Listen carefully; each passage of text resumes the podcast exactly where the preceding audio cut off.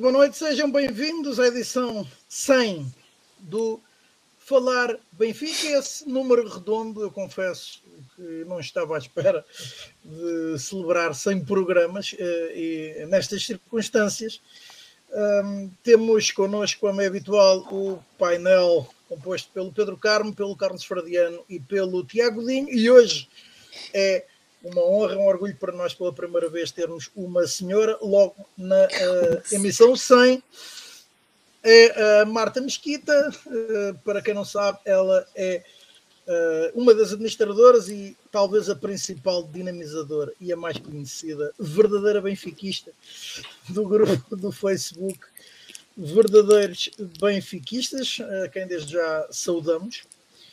E um, ehm, e como é habitual, pedi aos nossos convidados eh, que, eh, neste caso a Marta, eh, que se apresentasse, falasse um pouco de si, do seu benfiquismo e o que a leva a viver, e podemos dizer, talvez para quem não saiba, ela é portuense e vive o Benfica como talvez muito poucas pessoas.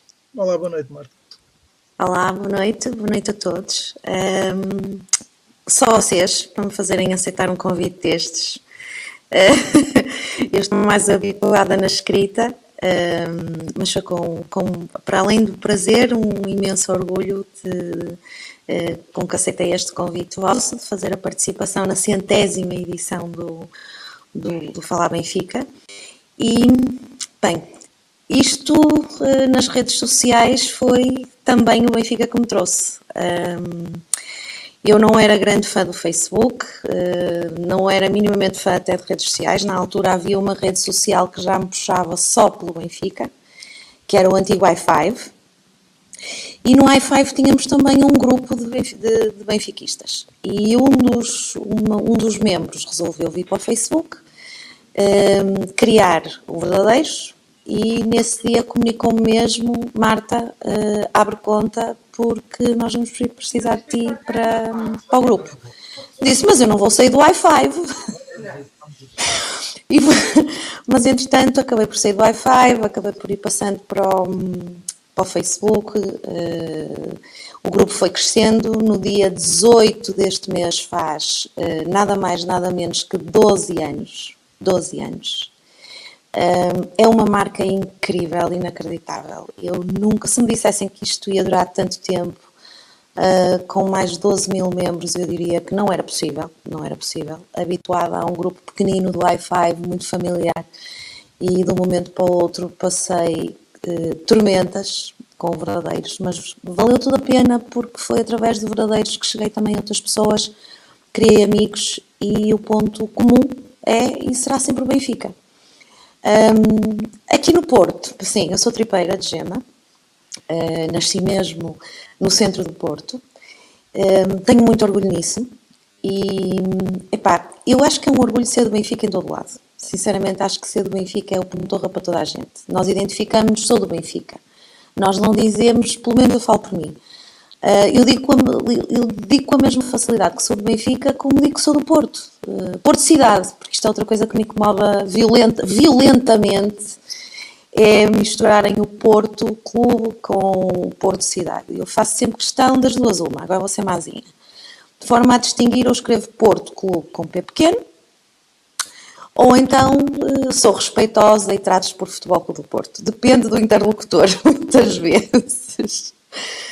Mas aqui no Porto nós sentimos isto de forma especial. Isto não tem nenhuma conotação negativa, atenção. Uh, mas uh, nós somos tão massacrados, uh, mas diariamente e a todo momento massacrados, um, que, é, que é realmente uma, uma resistência. Não ouvem? Ah, Também confirmo. É, Também confirmo. é uma resistência que eu acho que é mesmo. Torna, mas também torna-nos mais resistentes eu acho. Torna-nos mais duros, torna-nos mais resistentes, torna-nos mais aguerridos e, e temos também uma vantagem muito grande, que é conhecê-los. Nós conhecemos como a palma das nossas mãos, mesmo independentemente de serem num clube diferente. Nós sabemos como reagem, nós sabemos como pensam, nós sabemos como, uh, como eles lidam connosco e com tudo que os rodeia. Um, e isso dá-nos um ponto de vantagem, uh, eu acho estamos mais, mais bem preparados às vezes para o choque tão direto que temos pela proximidade com eles. Um, o grau de agressividade é muito. Um, eu, eu, também sou, eu vou, eu vou ser muito sincera, eu, a maior parte dos meus amigos, uh, os meus melhores amigos, dizendo assim, são portistas. Epá, a minha mãe que me veio agora aqui trazer os fones é portista. Um, não liga muito a futebol, ainda bem, ainda bem. Ela não liga muito a futebol, mas a minha mãe é portista. Uh, Tornou-se portista por causa do hockey. Uh, ela é amante de hockey desde nova e na altura dela, pá, gostemos ou não, o Porto dominava tudo a nível de hockey. E portanto um, tenho uma parte grande da família que é portista, tenho os meus melhores amigos que são portistas e também é, também é relativamente fácil uh, termos a postura adequada, porque independentemente das clubites e das rivalidades e das doenças, porque também as há, existe, epá, existe uma coisa que nós temos que preservar, que é a amizade. E isso não, e, e mesmo isto só faz sentido se nós conseguirmos impor um respeito e uma linha que separe uh, as doenças e as rivalidades e as agressividades das amizades. Um, eu, eu, tenho muitas discussões com eles e muitos debates com eles um, sobre futebol propriamente dito. As conversas, quando entram naquilo que nós já sabemos e estamos habituados, que é arbitragens e pronto, tudo, tudo que nós já sabemos. A conversa não avança. Eu não permito que isso aconteça, para bem da minha sanidade mental. Porque às vezes sou eu sozinha no meio de oito ou nove. Epá, eu não tenho capacidade. Não é resistência. Eu não tenho paciência. Não tenho. E aqui no Norte era muito, muito, é muito fácil nós mandarmos com toda a simplicidade alguém para o, para o Real. Pronto. Real que não é de Madrid. Sim. É fácil resolver a questão sem haver grandes, grandes celeumas. Portanto, foi o Benfica que me trouxe até aqui. É o Benfica que. Epá, é um amor que eu tenho. Uh, a um nível diferente de, daquele que eu tenho pelos meus pais e pelos meus amigos, mas uh, que, que, que, se inclui no mesmo, no mesmo rol, digamos assim. Um, o meu pai é um fervoroso benfiquista. Eu adorava que ele pudesse assistir a isto, mas um, por questões da vida não pode. Uh, tenho esperança da próxima vez que estiver com ele e eu poder assistir. Ele, ele pode, ele pode ouvir depois, a emissão. É isso, e é isso que eu vou fazer. É isso que eu vou fazer. É exatamente isso que eu vou fazer. Ele não se vai acreditar, só me vai dizer outra vez, mas tu andas metido em alguma coisa outra vez. Um, mas acho que ele, ele, ele. Eu falei com ele hoje, eu falo com ele todos os dias e, portanto, disse-lhe que ia participar neste programa. E ele. Tive que lhe explicar, obviamente, o que é que era um podcast mas ele ficou assim muito surpreendido e disse-me: oh, filha, mas não é uma entrevista, pois não? Não, pai, não é uma entrevista. Tu vê lá, dizia ele, tu vê lá. Pronto, portanto, eu quando estiver com ele vou, vou ter o maior prazer e o maior orgulho em, em mostrar-lhe este pequenino pedacinho de mais uma história que eu vivo com o Benfica e graças a vocês, claro. Ora, uh, feita a apresentação da Marta, vou, vou dizer o conteúdo da agenda, para aqueles que eu não tinham visto. Uh, habitualmente até começamos pela agenda, mas pronto, vamos obviamente analisar e começar uh, pelos rescaldos dos triunfos no terreno do Passo Ferreira e do Aroca, por 2-0 e 3-0, respectivamente. Faremos a antevisão da recepção no domingo, a partir das 18 horas, ao Casa Pia faremos também o balanço desta uh, janela do mercado de transferências que encerrou uh, pela meia-noite uh, de hoje e, e, com particular destaque, obviamente, para a venda de Enzo Peras por, perdão, Enzo Fernandes por 121 milhões de euros para o Chelsea.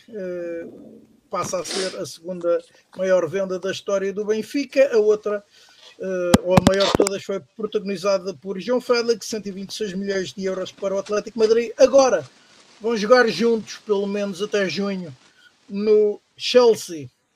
Uh, abordaremos as possíveis consequências desta saída uh, de Enzo e até ver da não contratação de ninguém para o seu lugar e como é habitual encerraremos o programa com a análise do momento das modalidades. Ora, volto a ti, Marta, começo por ti o comentário. Uh, ao primeiro, uh, não sei se queres fazer os dois comentários, uh, ou o comentário aos dois jogos uh, juntos, uh, ou se escolhes começar primeiro pelo jogo em Passos Ferreira? Olha. Estás em mute, Marta. Não, não está em mute, não está a ouvir-se. Mas... Agora se. Não. Opa, Marta, estás com um problema.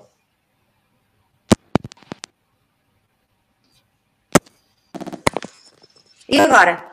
Ah, agora sim. Agora sim. Ah, pronto. Olha, acabaram-se os fones. Pronto. acabaram-se os fones.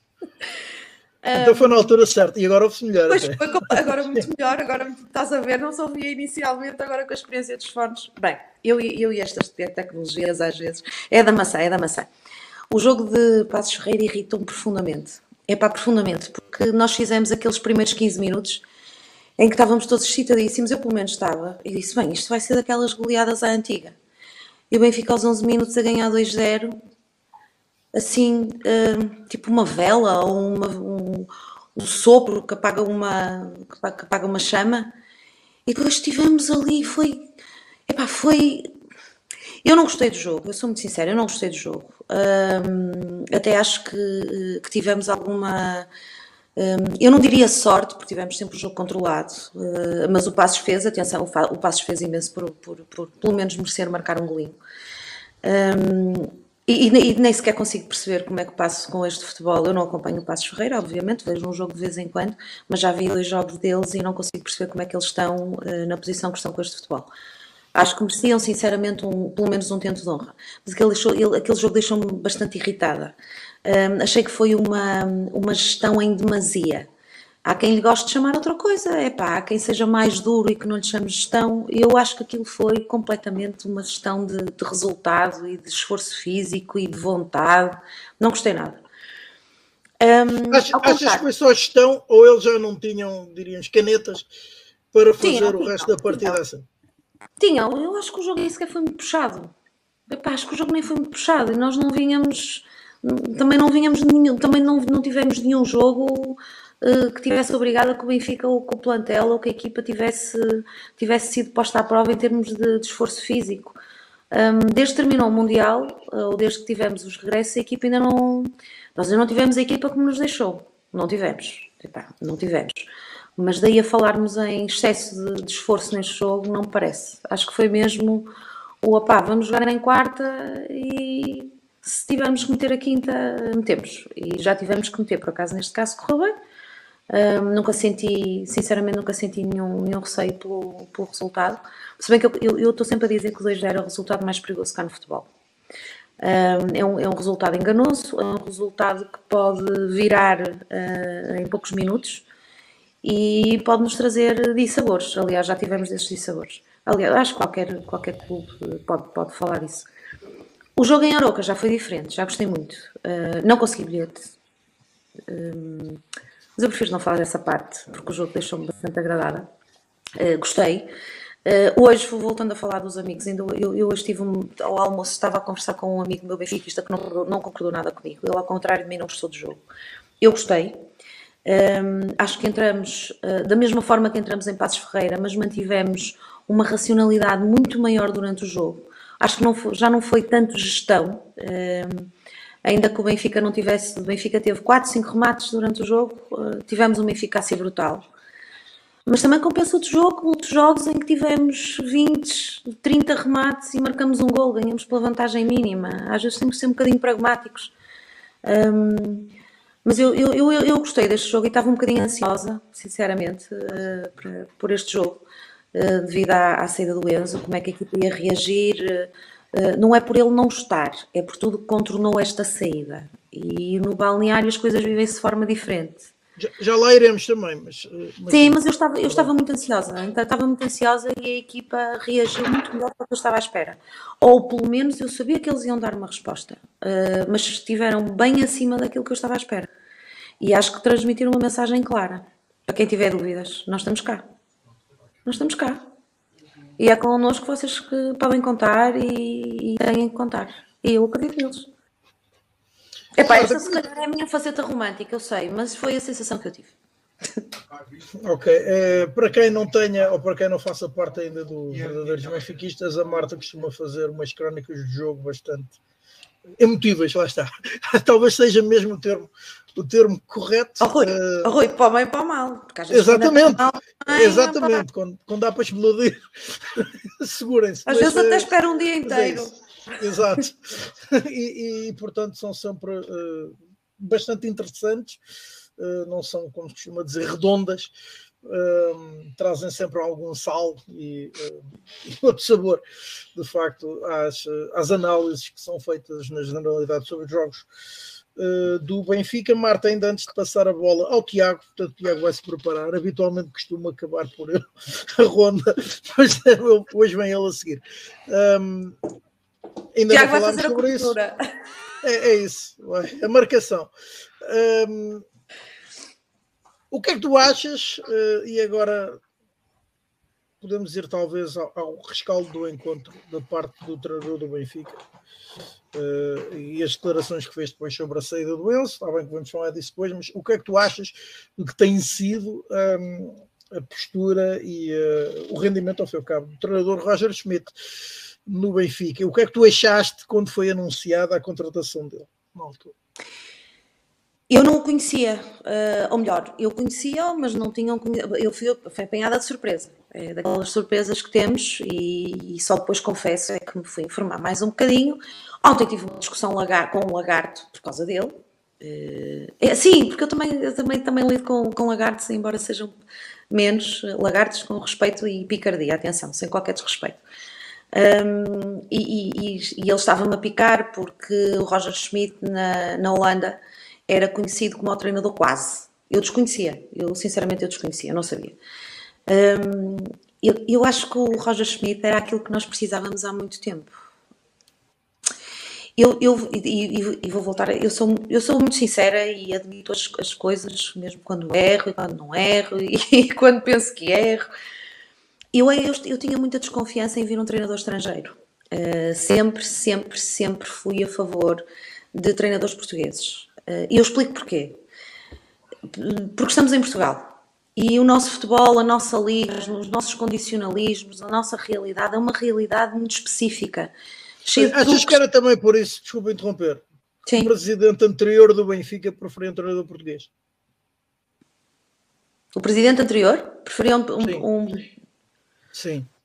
Epá, eu acho que sim, seguindo a, a, linha de raciocínio, raciocínio entre aspas, uh, do presidente anterior, raciocínio, volto a frisar, entre aspas, um, eu acho que sim. Uh, sei lá, lembro-me, tudo, tudo que lhe passou pelas mãos, assim de cabeça, Rui Vitória, Laje, Jorge Jesus, Fernando Santos. Está-me a falhar algum? Veríssimo duas vezes, mas sim. O Veríssimo. Espanhol foi o Kik. Uh, pronto, bah, obviamente temos Josualdo Ferreira, que não durou muito tempo, e isso ainda era, era ele uh, gestor para o futebol. Mas vamos lá ver, também é a língua que ele sabe falar, uh, portanto, isso também pode ter o seu peso. Mas sim, mas acho, acho que ele eventualmente iria optar pelo treinador português, sinceramente. Uh, mas não, não adivinho, não faço ideia. Seguindo aquilo, o, me, o modus operandi, acho que sim. Um, ehm, mas os motivos dele certamente não serão os meus. Na altura de defender um treinador português, era mesmo por achar. Acho que os nossos treinadores têm valor, atenção, acho, acho mesmo.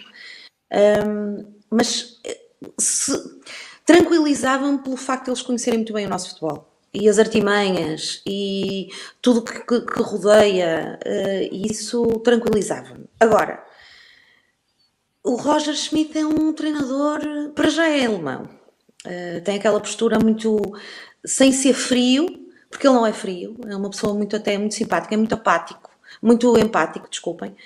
Uh, mas tem um rigor de informação, tem uma personalidade em transmitir aquilo que quer dizer de forma muito clara, de forma muito transparente. E acabei por perceber que uma personalidade destas não é só a personalidade que o Benfica, que nós gostamos de ter e que nos representa, é também e sobretudo uma lufada grande de ar fresco. Uh, ou seja, acaba por se virar contra mim aquilo que eu pensei. Se calhar está na altura de alguém mudar aquilo que se vive aqui. E pode ser. O Laje já tentou um bocadinho isso. Uh, e, e, e, sei, eu comentários, não era só de benfiquistas, mas também de, de adversários, atenção, e gostavam do Laje, gostavam de, de, da forma como ele se posicionava, das conferências de imprensa, do distanciamento de, de qualquer tipo de conflitos. Portanto, já gostavam do Laje, mas o Laje acabou por sair fragilizado, uh, não vale a pena voltarmos a, falar sobre isso. E o Schmidt, pela distância que tem, não me parece que seja um treinador de se deixar fragilizar. É uma pessoa muito vincada, tem uma personalidade muito vincada. E portanto, uh, epá, eu estou muito contente com ele. Uh, eu acho que foi a nossa melhor aquisição. A mim assustava-me se me dissessem que era a cláusula dele que iriam pagar. E isso eu ficava preocupado. Pronto, uh, Tiago, boa noite, bem-vindo à edição 100.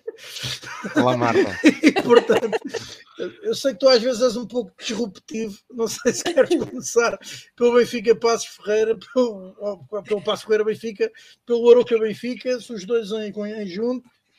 Não, vou fazer um pouco aquilo que a Marta fez. Primeiro, boa noite a todos e, e primeiro, depois também, obviamente, nesta, nesta centésima edição, agradecer o, uh, a Marta ter aceito o nosso convite. Eu conheço a Marta já há uns bons anos. Uh, nem sempre partilhamos da mesma opinião. Creio que hoje isso será vincado num tema mais à frente. Uh, mas, mas, mas foi sempre, foi sempre, foi sempre, mesmo na discordância, concordamos sempre, concordamos em discordar e sempre com, com respeito um pelo outro e pela opinião, pela opinião que cada um defende. Uh, e uh, reconhecidamente é, para quem não a conhece, uh, mas fica aqui uma, uma, apresentação, não por ela, mas por pessoas que a conhecem, como é o meu caso, uma benfiquista dos sete costados, com mérito, como, como, como todos os benfiquistas do Norte têm, principalmente ao longo dos últimos anos, que evidentemente sofrem muito mais do que quem está em Lisboa com aquilo que é a expressão maior do nosso principal adversário nas últimas décadas, o Futebol Clube do Porto, como é evidente, que tem a sua grande massa, a sua grande massa de apoio a norte de Portugal.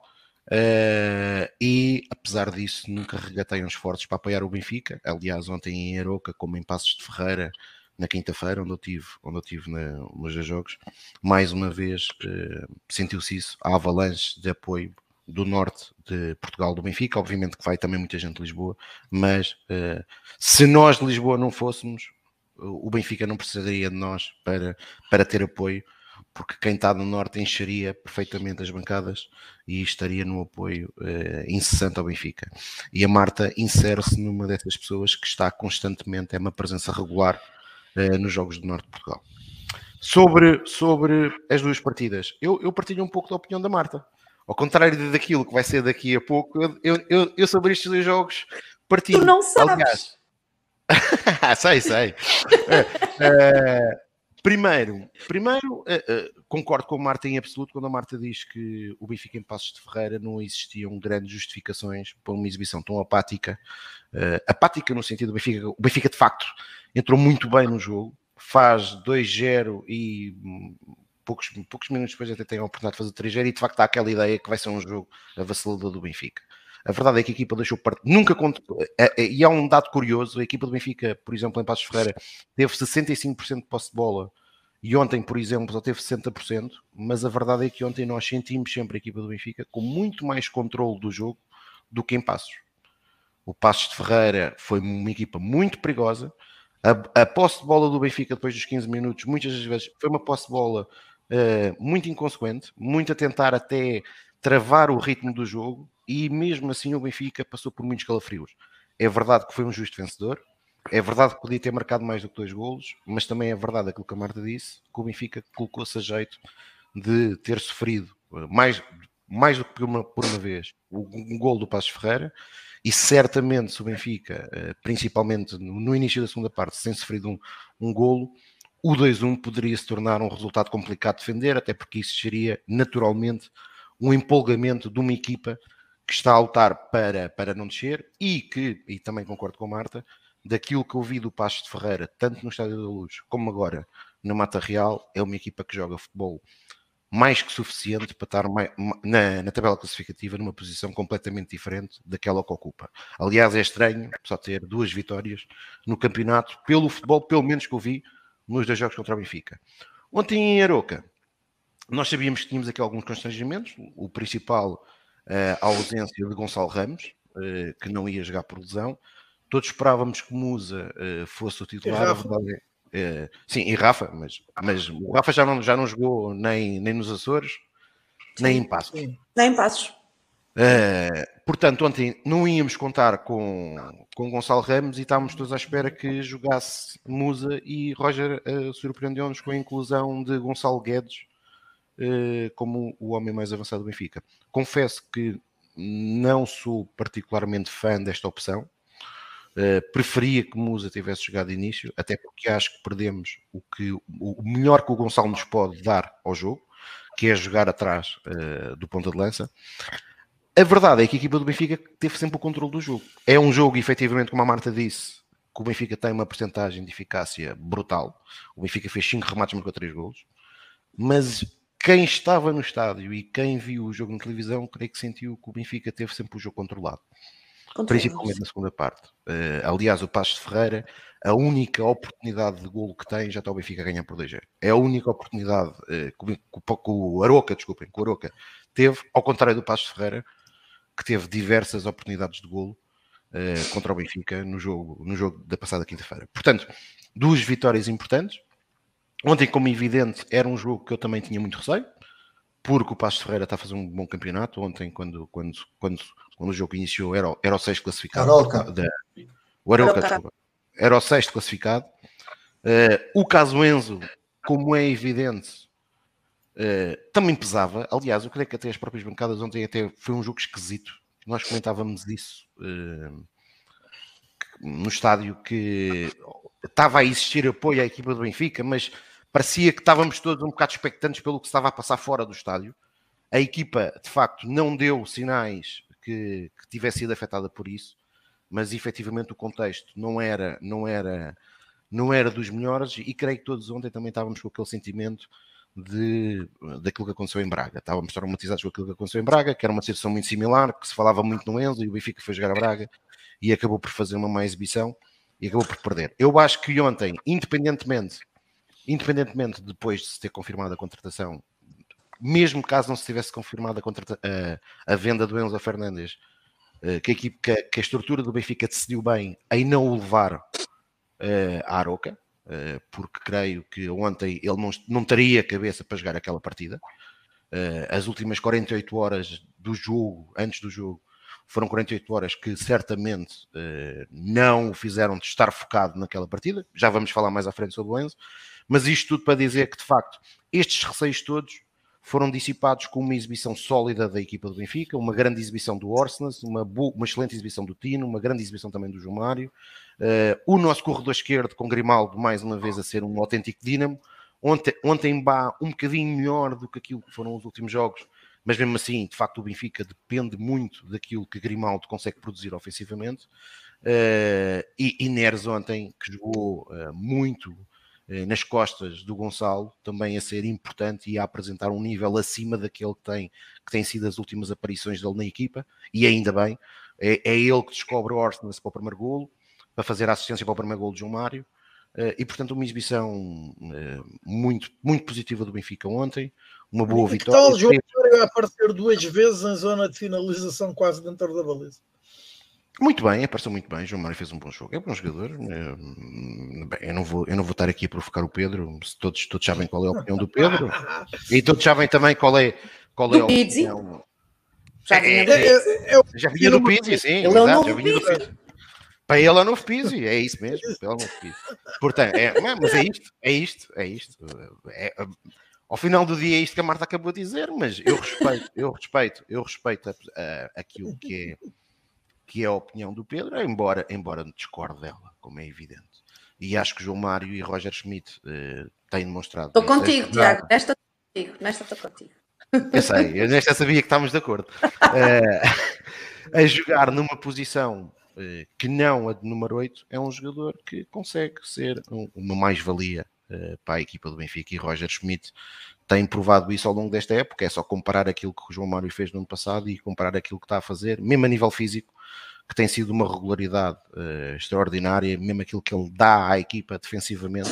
ao contrário daquilo que ele dava uh, em épocas anteriores.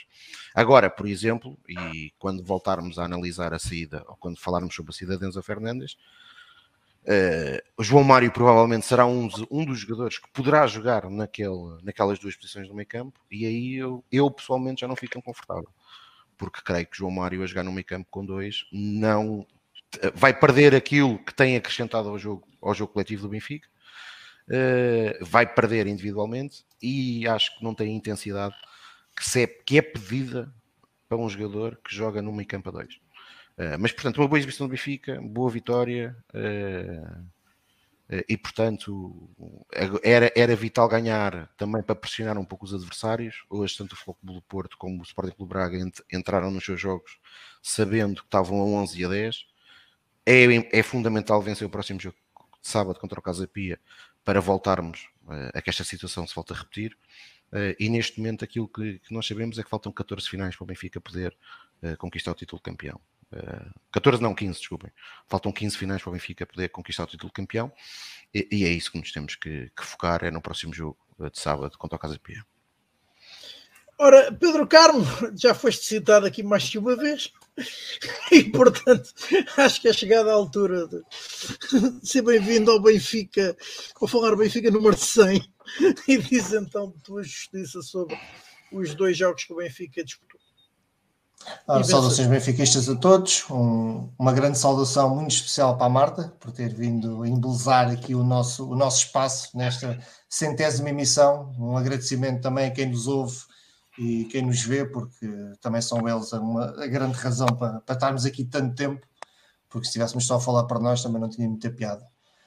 Um, os dois jogos foram dois jogos diferentes. Acima de tudo, o mais importante foram a conquista dos três pontos, e era isso que, que importava. O Benfica continuar na senda das vitórias, manter, como o Tiago disse, a vantagem pontual e, e colocar muita pressão nos nossos uh, principais adversários, mas foram dois jogos diferentes. Uh, Passos de Ferreira, concordo com o que a Marta disse, que entramos muito bem, foi ali 10, 15 minutos à Benfica, os verdadeiros 10, 15 minutos à Benfica que, que tanto se fala na, ao longo da sagrada história do clube. Uh, mas depois foi só isso. A equipa ali, eu não sei o que é que aconteceu, também concordo quando a Marta diz que não há grandes motivos para ser uma quebra física, também não vejo que tenha sido isso que aconteceu, mas é verdade é que o Benfica deixou ser aquele Benfica muito pressionante, muito rápido, muito veloz sobre a bola e permitiu que o Passos, e o Passos também teve mérito é, nisso, permitiu que o Passos conseguisse equilibrar bastante o jogo e acaba, o Passos acaba por ter uma série de oportunidades em que podia perfeitamente ter marcado e percebo o que é que a Marta disse há pouco quando a questão dos 2-0, que os 2-0 dão uma falsa sensação de confiança e às vezes quando sofre um golo um, a equipa abana e já vimos isso muitas vezes acontecer, a equipa abana um bocado e, e muitas vezes tem dificuldade em conseguir recuperar o jogo e, e o adversário ganha alento e consegue até empatar o jogo. Felizmente não aconteceu, o Benfica não sofreu, mas não nos livramos do susto. Um, com o Aroca, o Aroca foi diferente. O Aroca foi um jogo completamente diferente, totalmente dominado pelo Benfica, de princípio ao fim. Um, houve ali senti um bocado de anarquia ofensiva, na parte ofensiva do Benfica, um bocadinho de anarquia posicional uh, dos nossos jogadores, porque houve muita troca de posição entre todos os jogadores da, na frente de ataque, sem que isso tenha tido grandes resultados práticos. Uh, apesar de tudo, eu, eu, através de uma boa jogada coletiva, o Benfica chega, chega à vantagem, uma vantagem mais que merecida, não, isso é indiscutível. O Benfica foi sempre superior no jogo, na segunda parte, mais uma vez, uh, a equipa vem muito melhor. Uh, tem sido bastante recorrente uh, neste Benfica do Roger Schmidt, em que as segundas partes o Benfica veio muito melhor, muito mais concentrado, muito, os erros táticos corrigidos, uma outra forma de, de, atuar em campo e o Benfica deixou de ser esse Benfica anárquico, foi um Benfica mais posicional, em que as coisas funcionaram muito melhor em termos de ataque e o, o, o, segundo e o terceiro gol acaba por ser uma consequência perfeitamente natural daquilo que o jogo nos deu. Um, o Benfica acaba esta sequência de três jogos fora com três vitórias, que era, era fundamental.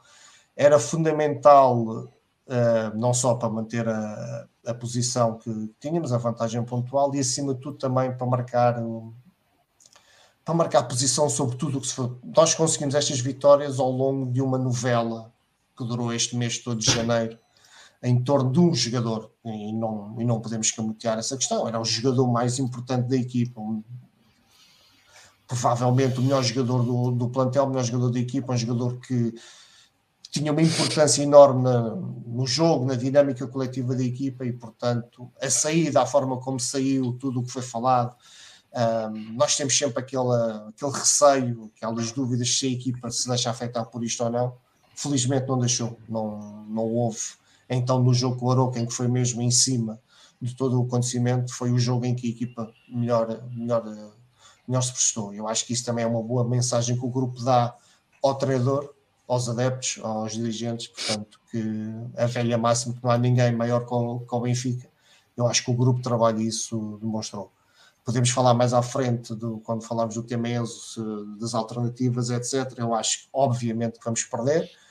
Há, como o Enzo, é por isso que o Enzo custou 120 milhões. Não, a qualidade do Enzo não é fácil de recuperar, mas eu também acho que, que não, vai, não será o fim do mundo. Em termos coletivos, eu acho que, que se consegue, uh, com o que temos, consegue-se uh, comatar um pouco a, a saída do Enzo. E não será por aí honestamente acho que não será por aí que o campeonato estará em perigo. Ora, um, Carlos, boa noite, finalmente. Seja bem-vindo ao Falar Benfica número 100 e pedia-te então a tua opinião ao, uh, aos triunfos, uh, tanto em Passos Ferreira como em Aroca. Ora, boa noite a todos, saudações benfiquistas. Uh, uma saudação especial à Marta, que veio retirar do seu tempo de administração do VB para uh, brilhantar aqui o nosso programa com, a sua presença. Um, bom, antes de mais, um traço comum em relação a esses jogos, que é aquela monotonia que eu sempre aprecio, a monotonia das vitórias. Né? Chegar ao fim, vitória, três pontos, uh, é desde logo a primeira, primeira nota verdadeiramente digna uh, que, que, se deve retirar destes dois jogos. Em segundo, um, ambos os jogos sem sofrer golos. Mas uh, podemos dizer que no, na deslocação a Passos Ferreiras foi, foi, uma situação quase milagrosa, porque o Benfica uh, viu três bolas bater nos ferros uh, e, portanto, foi um daqueles jogos em que o Benfica ter sofrido algum gol teria sido um, perfeitamente normal, perfeitamente aceitável e a consequência do tal abrandamento uh, estranhamente excessivo e, e demasiado cedo uh, que a equipa verificou.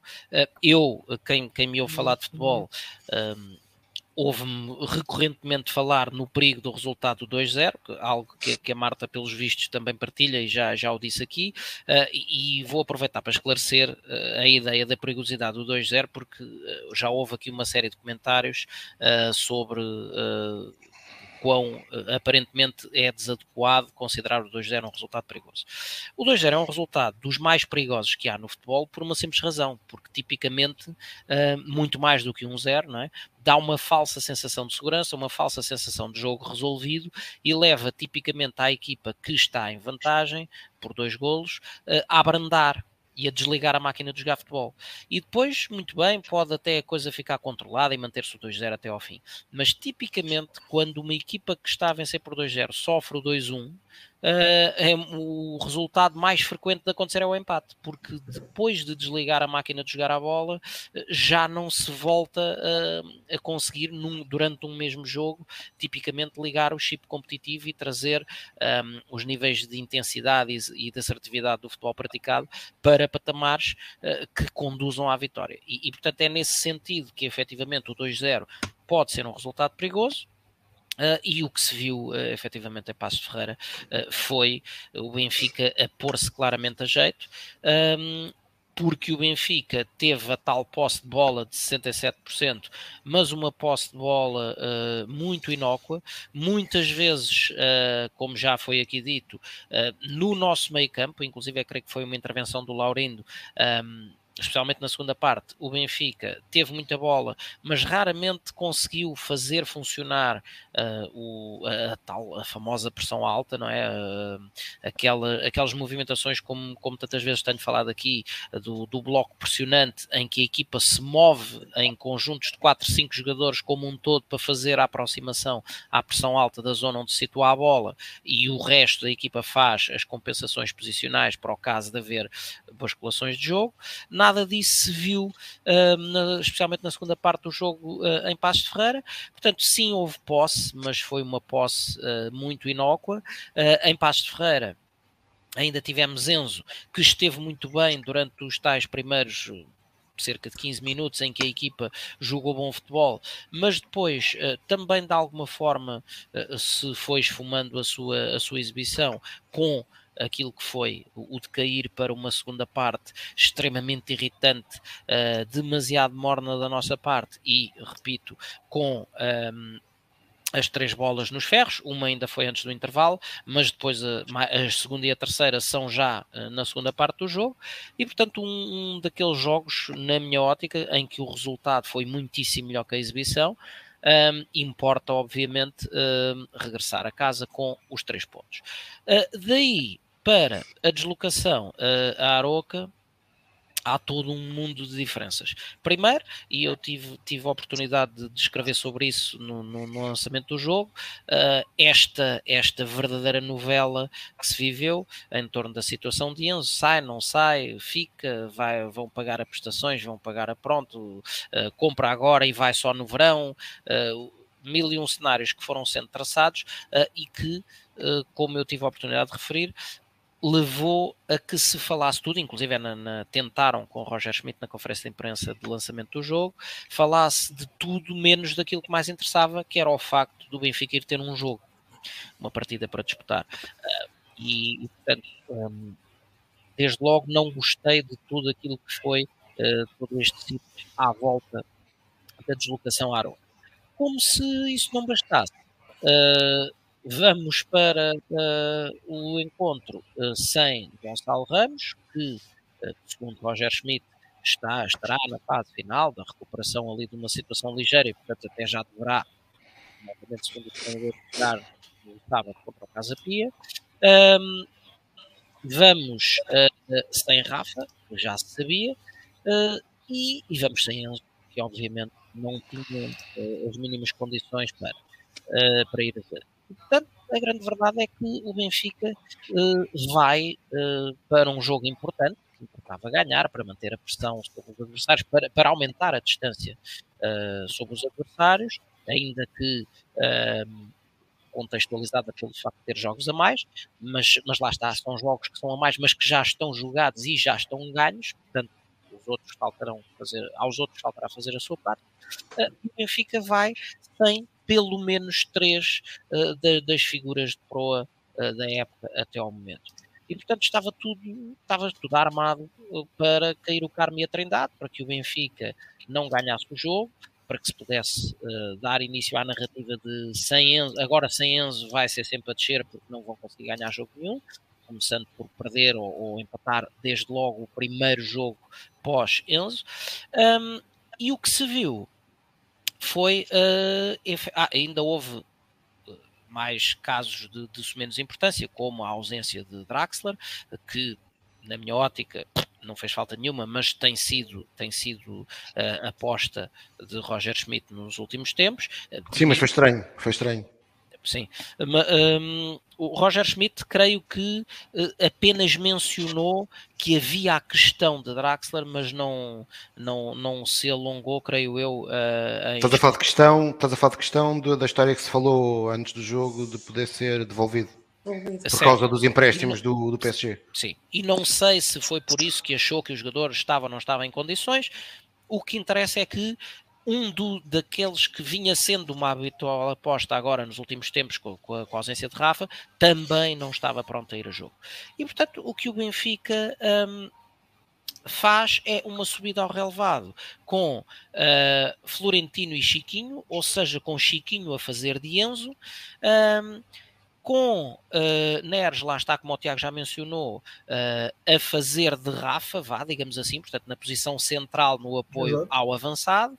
Um, Orsnes a fazer de João Mário, ou seja, de interior esquerdo, João Mário a fazer de interior direito, ou seja, a fazer uh, aquilo que seria o lugar de Neres, e a opção mais estranha, Gonçalo Guedes a fazer de Gonçalo Ramos ou de, ou de de musa, o que fosse, uh, ou seja, a fazer a posição mais avançada. Eu confesso que, que afirmei uh, aqui, ao ver, ao ver o 11, ao ver o jogo na televisão, que até podemos ganhar o jogo, até podemos ganhar bem, mas uh, acho discutível esta, esta opção de esta aposta num, vá, num excesso de mobilidade dos jogadores em detrimento de alguém que assegure mais presença na área, uh, ainda que Gonçalo Ramos não seja uh, aquele, aquele avançado uh, fixo no, de, de, centro de área, porque é extremamente móvel, mas ainda assim é mais rato de área, tem mais golo do que tem uh, Gonçalo Guedes.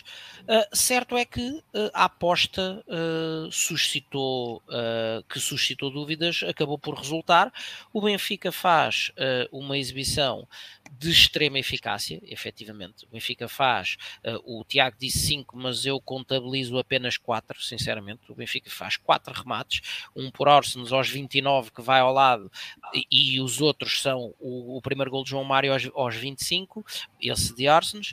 Depois uh, João Mário aos, aos 54 a fazer o 2-0 no seu segundo remate, terceiro do Benfica, e o terceiro remate é o remate de Musa aos 80 minutos. Uh, portanto, um Benfica de extrema eficácia, 75%, isto basicamente não se usa, uh, mas o jogo esteve sempre controladíssimo.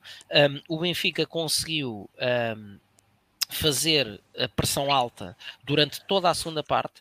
Uh, o Benfica este, teve menos posse comparativamente ao jogo de Passos Ferreira, ficou pelos 60%, mas, mas a posse que teve foi quase sempre uh, no, no, no, último terço do terreno. Um, o Benfica não levou bolas ao posto, não foi pressionado. Uh, aliás, o Aroca faz três remates em todo o jogo, sendo que o último remate que, que faz é por Alan Ruiz aos 65 minutos. Depois disso, portanto, com meia hora para jogar, o, o Aroca nunca mais chegou sequer uh, à, à, perto da área do Benfica e, portanto, uma, um, uma exibição muito mais tranquila, muito mais completa, sem dramas, com um, Roger Schmidt a conseguir uh, esta, esta metamorfose, vá, digamos assim, de Chiquinho, afastando um pouco mais da, da, da zona de decisão, onde uh, é mais vezes chamado a decidir e por isso erra mais vezes, uh, mas a, fazer realçar a sua capacidade de trabalho que, que tem, inegavelmente, e depois Frederick Orsens, que basicamente se perguntarem em que posição é que ele jogou, acho que só se consegue responder à posição do 11 inicial, em que jogou ali a interior esquerdo, eh, porque depois ele jogou por ali. Sim. Ele andou em todo lado. Uh, e hoje, em conversa com um amigo. Uh, então não teve na baliza. Basicamente. Uh, hoje, em conversa com um amigo, ouvi aquela que para mim é provavelmente a, a melhor definição daquilo que Orsens nos tem demonstrado e tem trazido à equipa, que é ele não é verdadeiramente excelente em nenhuma das posições, mas é muito bom em todas. Uh, e portanto, é um aporte de qualidade, eh, de presença, de disponibilidade ao serviço da equipa um, verdadeiramente ímpar. Uh, e portanto, eu vi Orsens a fazer uh, tabelinhas pelo lado esquerdo. Aliás, Neres descobre Orsens desmarcado para fazer assistência para o primeiro golo de, de João Mário. Eu vi uh, Orsens a vir atrás ajudar a construir ocasionalmente perto dos centrais. Vi Orsens a combinar, a fazer tabelas do, la do, lado oposto como interior direito. Viu também ao centro em, a compensar alguns dos movimentos de Neres, que esteve, esteve melhor, esteve mais envolvido, uh, mas por vezes uh, disposicionava-se. E, portanto, vi trocas constantes entre Neres, João Mário e Orsens. Uh, portanto, basicamente, o homem faz de tudo e faz de tudo muito bem. Uh, não será uh, um avançado de, excelência, isso não, uh, mas de resto, ali no, no, entre o meio campo e a defesa, é um autêntico canivete não suíço, porque não é essa a nacionalidade do jogador, uh, mas um canivete norueguês, diria eu, uh, de, de, elevadíssima qualidade. E portanto, o que o Benfica fez foi um, como resposta aos arautos da desgraça que pronunciavam o, o princípio do fim, uh, uma exibição extremamente afirmativa, uh, extremamente eficaz, uh, a que poderá ter faltado, se calhar, um, algum, mais alguns períodos daquilo que tanto gostamos de ver, confesso eu e acho que todos os benfiquistas, períodos de rolo compressor, uh, mas um, um, Benfica que nunca, ao contrário do que aconteceu com o Passos, nunca se colocou a jeito, seguríssimo, uma exibição verdadeiramente completa e, e um, um deleite do coletivo uh, naquilo que é uh, o, o, contributo que cada um individualmente foi dando. Grimaldo mais uma vez em grande, a dupla de centrais intratável, apesar de, de António Silva ter ganho um aparelho dentário novo perto do fim. Um, até Bá que tem, tem merecido uh, muitas críticas uh, de, da minha parte uh, por muitas e muitas vezes estar constantemente com os apoios virados ao contrário e jogar só para o lado e para trás. Até Bá esteve, esteve muito mais assertivo, muito mais incisivo do que o temos visto nos últimos jogos e, portanto, acho que é, é, como disse a Marta, é, estamos aqui, vão ter que levar connosco, um, não há dramas uh, e a mensagem de, de Roger Schmidt uh, no fim é absolutamente demonstrativa. Um, é, é, uma versão parecida com aquela que eu costumo dizer, uh, que, resulta também de uma adaptação do, da frase do adágio popular. Não é, eu não concordo nada com o só faz falta quem cá está, é só faz falta quem quer cá estar. Uh, e, e, Roger Schmidt, com a, com a mensagem que deu no fim, explicou com as letras todas que uh, quem quer cá estar e quem entrega uh, são precisamente esses os eleitos com quem, com quem o treinador irá à luta até ao fim do, do, das competições e, obviamente, esperemos com uh, o caneco no fim. Portanto, uh, muito contente por este, por este, este trio de vitórias, importantíssimo, uh, e portanto agora é continuar a senda. Uh, acabou o mercado, acaba-se as confusões do entra-sai e, e, o, e, o, risco, obviamente, de perder uh, valores que sejam relevantes para, para a equipa e, portanto, não há dramas, há desafios e para isso está cá Roger Schmidt para, para trazer soluções, como tem feito até aqui.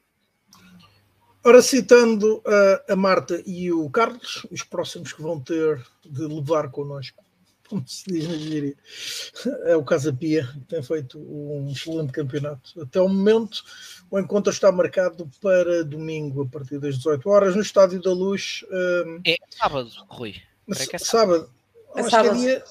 é sábado. É sábado. Exato, peço desculpa. É sábado. Um...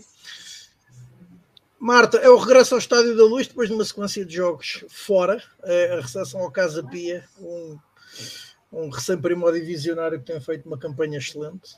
Epá, vimos a arrasta para ganhar a primeira europeias. Exatamente. Um zero de aflitos. Um zero de aflitos, sim. Como é que vês essa partida? Olha, não podemos sofrer primeiro nem cedo. Uh, sofrer gol. Porque senão vamos nos ver muito, não muito podemos sofrer e pronto.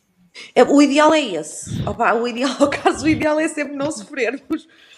Mas um, se o Benfica calha num erro uh, ou numa falha, uh, sofrer um primeiro um, um gol do, do Casa Pia, epá, eles são um osso muito duro de roer defensivamente. Um, mas eu creio que isso não vai acontecer. Um, lá estou eu, a minha parte sempre muito positiva. Um, acho que o Benfica joga na luz, portanto, um, acho que vai ter um apoio Epá, o apoio é extraordinário, mas hum, eu acho que desta vez vai haver eh, uma marcação de presença por parte dos sócios e adeptos com revigorados. revigorados. Uh, vai haver uma clara manifestação de união com a equipa. Um, e isso, claro que uh, funciona sempre, é um elemento extra uh, no, no fator casa, mas estou convicta que o Benfica vai, vai ganhar provavelmente com a mesma equipa que, que Schmidt apresentou agora em Europa. Não sei se o, se o, se o Gonçalo já estará, já estará recuperado. Um, mas eu prefiro contar que não, eu prefiro contar que não e sim uh, ser uma boa surpresa. Mas estou também, desta vez também volto a estar com o Tiago, na opinião que eu também teria, também teria apostado no Musa com em Aroca. Eu também teria apostado no Musa. E esperas ver o Musa em, na luz frente ao Epá, eu, dava, eu sei que irrita muitos adeptos, eu sei que ele irrita muitos adeptos, eu, eu, eu já percebi, entendo e percebo, mas eu, eu, gosto muito do Musa, gosto muito do Musa. Acho um jogador muito selvagem, é muito instintivo, ele é muito instintivo, ele não tem, ele não é um jogador disciplinado. Uh, e precisa de alguém ao lado dele que, como o Henrique, por exemplo, uh, não o Gonçalo, não, eles não se entendem, mas um, um Henrique, um, porque um ele tem um ratinho de área, é isso mesmo. Porque o Musa faz o resto. O Musa com, as, com o devido distanciamento, e perdoem-me a comparação, o Musa faz muito lembrar o Saviola. Muito mesmo. Ele é muito é muito incerto, é, é instintivo, não é disciplinado e, portanto, isso é sempre um bom quebra-cabeça para, para, as defesas. Eu, hum, quem sou eu, mas uh, eu, eu daria mais minutos uh, sempre que fosse possível. Não digo que pode não ser início, mas um, ontem o, o Schmidt já, já o colocou mais cedo, uh, já o colocou a jogar mais cedo. mas eu ainda lhe dava um bocadinho mais de minutos se o jogo tivesse propenso a isso, se ele não quiser entrar com ele de início. Mas eu, eu, sou suspeita, porque eu, eu, de facto gosto muito do Musa. Não sei se alguma vez vai dar jogador, como toda a gente diz, jogador para o Benfica, pá, não sei mas, mas gosto, gosto imenso dele. Gosto imenso dele. Bah, entretanto, haverão de ficar disponíveis os, uh, os dois Sim. O Rafa também. Ah, pois está bem, está bem. Um e, deles já esteve no banco, nem era outro. Exatamente, Tankstead, Casper Tankstead já esteve no banco. E está aqui o Mário Castro a dizer que quando ele entrar na equipa já não irá sair e que será a Musa que terá Sim, eu, eu compreendo, eu compreendo perfeitamente. Uh, nem, nem discuto porque nem, nem, nem, estou habilitada para já falar dos dois nórdicos. Uh, eu, não, eu não comento a partir de vídeos uh, vistos noutras realidades, eu prefiro comentar quando eles estiverem cá enquadrados. mas espero que sim. Aliás, estamos todos um bocadinho ansiosos para os ver. Até passam logo a ser mais duas opções no plantel. Um, Agora tu, eh, desta vez, passo já para o Pedro. Pedro, a tua antevisão do jogo. Ah, é seguirmos uh, a ganhar. Não há, aqui nesta fase não há, não há muito mais a dizer do que isso. É verdade e temos que nos lembrar disso. Casa Pia está a fazer um campeonato extraordinário. Extraordinário a todos os níveis, tendo em conta as limitações orçamentais que, que tem, de certeza, são incomparáveis com, com outros clubes. Um, está a fazer um campeonato excelente. Nós lá em Leiria, na casa emprestada do, do Casa Pia, foi um jogo terrível, foi um jogo muito difícil para nós. O Casa Pia vendeu muito cara a derrota, foi um, uma exibição fraca do Benfica, muito por mérito do Casa Pia.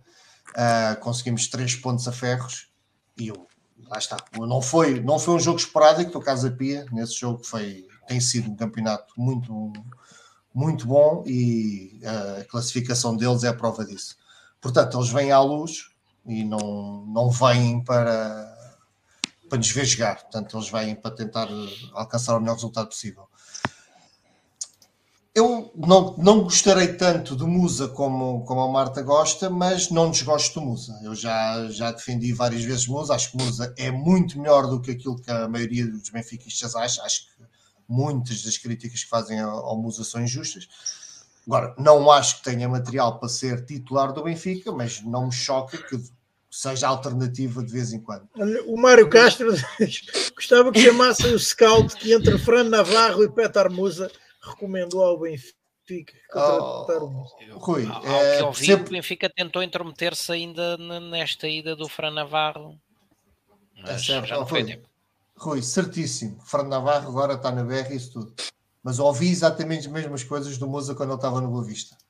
Eu tenho carradas de benfiquistas que pediam a contratação do Musa quando ele estava no, no Boa Vista. Portanto, é, estas coisas são como são e às vezes os jogadores chegam. Eu também não vi, não, ainda não vi nada do Musa que mereça toda esta crítica. Não vi o Musa a ter exibições assim completamente espatafúrdias. Mas pronto, Pedro, isto é uh, acima de tudo. Isto é old school, eles são, bons, eles são todos bons para virem para cá enquanto lá estão. Depois chegam cá. Pá, pois, é, é, é, parece aquela história da galinha da vizinha. Sim. É, ser melhor que a minha. A minha Olha o Pizzi. No... Mas nós nunca aprendemos. Nós nunca aprendemos. Vamos falar de Luís Miguel, agora é que é. Pedro. e... Não, mas olha, mas oh, Marta, Marta, mas eu falo, eu falo, eu falo, eu falo num jogador, eu falo num jogador adversário que quando se falou para o Benfica, eu tantos benfiquistas que o Taremi. o ta... ah, e, e, e, tantas e tantas vezes eu ouço benfiquistas assim: perdemos para o Porto dos Taremis. O Porto dos Taremis é um, é, tem sido mais do que suficiente para nos ganhar, porque se calhar existe qualidade. Ele é inteligente, é um jogador inteligentíssimo, pá. Uh, até, até é tão inteligente em dar jogo, em jogar, como aos mergulhos que faz, é um facto. Epá, mas o gajo marca, o gajo dá a jogar, o gajo lê o jogo perfeitamente, ele sabe perfeitamente o que há de fazer com a bola, sempre. E é, eu acho que é dos jogadores mais fundamentais no Porto. A par do Otávio, são os jogadores fundamentais lá. Um, é podíamos fazer diferença? Epá, eu acho que nos faria toda a diferença, sinceramente. Mas pronto, é, é o que é. Claro. Olha, Pedro, só para te dizer que já há vários minutos que Pizzi está a jogar. Acabou ah. de entrar. Ok, só para, para, para já, já deu a volta. coraçãozinho. Já deu a volta. Deu, deu, deu a volta, ao terreno. Não, a minha questão do Musa se poder jogar contra o Casa Pia é fazer Gonçalo jogar na, na, posição onde eu acho que ele é realmente um, um fenómeno, que é jogar atrás, ser o Gonçalo, Gonçalo Guedes ser o elemento mais avançado da equipa, não, não é que ele não, não o faça, não é que ele não cumpra, mas acho que se perde o grande Gonçalo, que é jogar um pouco mais atrás. Portanto, nesse aspecto, e não havendo outra alternativa, seja o Casper, seja o, seja o Musa, infelizmente já não é o Araújo, que seria para mim a minha, a minha opção. Uh, portanto, neste, neste aspecto, espero que o Musa seja titular apenas e só para o Gonçalo poder, poder recuar e jogar na, na posição onde ele rende mais. Uh, de resto, sim, também acho que não vai haver, grande, não vai haver grandes surpresas no 11, um, ah, só se algum jogador recuperar. Eu gostava muito de começar a ver o norueguês, o Schaldrup, gostava muito. É um jogador que tenho muita expectativa, ah, mas pronto, parece que ainda está, ainda está demorado, mas uh, vamos ver. Pode, pode, ser um jogador que pode ser bastante importante para o, para o resto da época do Benfica. Uh, mas acima de tudo, uh, jogo jogar, acho que a equipa percebo perfeitamente o que a Marta disse. Acho que um, os adeptos, o ambiente no Estádio da Luz não tem sido um grande ambiente. Temos que admitir que esta época as coisas têm estado ali um bocadinho mornas. Senti uh, isso no é Sporting, é sabes? Eu fui à luz no, no jogo do Sporting e senti um bocadinho Mas, isso. Uh, curiosamente numa época curiosamente numa época em que tem sido tão boa esta primeira esta primeira metade da época tem sido tão boa com Benfica líder uma Champions um grupo uma fase de grupos de Champions tão boa e falta ali qualquer coisa. Pronto, podemos aqui discutir se a parte do, do, dos grupos organizados estarem separados se influencia, claro que influencia um pouco, mas é verdade é que o resto do estádio não pega. Um, mas eu percebo o que tu disseste para este jogo e é possível que isso aconteça, que a equipa, que os adeptos queiram dar também um sinal de apreço, de união em torno da equipa e dar uma resposta, eh, entre aspas, ao, ao que aconteceu nestes últimos dias. Uh, é possível, espero que sim, espero que aconteça, porque o Estado da Luz é, tem muito mais piada e é muito mais caloroso com, com as bancadas ao rumo. Um, mas lá está. Uh, acima de tudo, acho que a equipa vai jogar com a mentalidade habitual para ganhar, fazer a pressão alta e procurar não deixar o Casa Pia respirar e marcar cedo. Temos estado a marcar cedo e vamos, acho que a vai continuar com, a procurar esse objetivo, porque os jogos têm sido relativamente mais fáceis porque conseguimos desbloqueá-los cedo e ao longo do, do, passado tivemos alguns uns jogos mais difíceis quando isso não acontecia, portanto as equipes tinham-se fechado e o Benfica ia sentindo algumas dificuldades. Quando marcamos cedo, acaba por ser uns jogos mais tranquilos. Uh, e portanto, com todo o respeito pelo Casa Pia, lembrando sempre na, o campeonato que eles estão a fazer e a, a posição na tabela classificativa que eles estão, Pá, mas pronto, somos favoritos, somos líderes e queremos continuar a ser com esta vantagem. Tiago, e tu o que é que esperas deste jogo com o Casa Pia? Olha, espero um jogo difícil, até porque, como a Marta e o Pedro falaram, uh, o jogo da primeira volta foi muito difícil. Embora, como é evidente, além do Casa Pia ser uma equipa muito bem orientada, na altura existia uh, uma condicionante que, quer se queira, quer não, eh, teve algum impacto nas primeiras jornadas do Benfica, que foi o ritmo uh, avassalador de jogos que o Benfica teve que fazer para garantir o apuramento para a Liga dos Campeões. Uh, e portanto a equipa estava a jogar de 3 em 3 dias, praticamente, e isso naturalmente também teve impacto em algumas exibições não tão bem conseguidas uh, para o Campeonato Nacional e depois, como é evidente, também o mérito do adversário e, e o Casa Pia nesse jogo em Leiria teve muito mérito na forma como conseguiu contrariar a equipa do Benfica, mas foi um Benfica que, por exemplo, não teve os níveis de agressividade que tinha apresentado uns dias antes no jogo da Liga dos Campeões. Uh, creio que jogando no Estádio da Luz, com um apoio que eu também creio que irá acontecer, por tudo o que foram os últimos dias, por a equipa estar à frente do campeonato, por, porque, porque hoje, mal ou bem, o Benfica sobre o segundo vai ficar com mais um ponto de vantagem, uh, porque com o resultado que está a acontecer neste momento em Alvalade, o, o segundo classificado vai, vai, vai, passar a ser o Futebol Clube do Porto, portanto o Benfica vai passar a ter 8 pontos de vantagem sobre o segundo, uh, isso naturalmente vai empolgar também as bancadas. E portanto eu acredito que vamos ter um Benfica forte, à imagem daquilo que tem sido uh, nos jogos uh, do Estádio da Luz, e, e, e que o Benfica estou confiante que vai vencer, porque é evidentemente muito superior.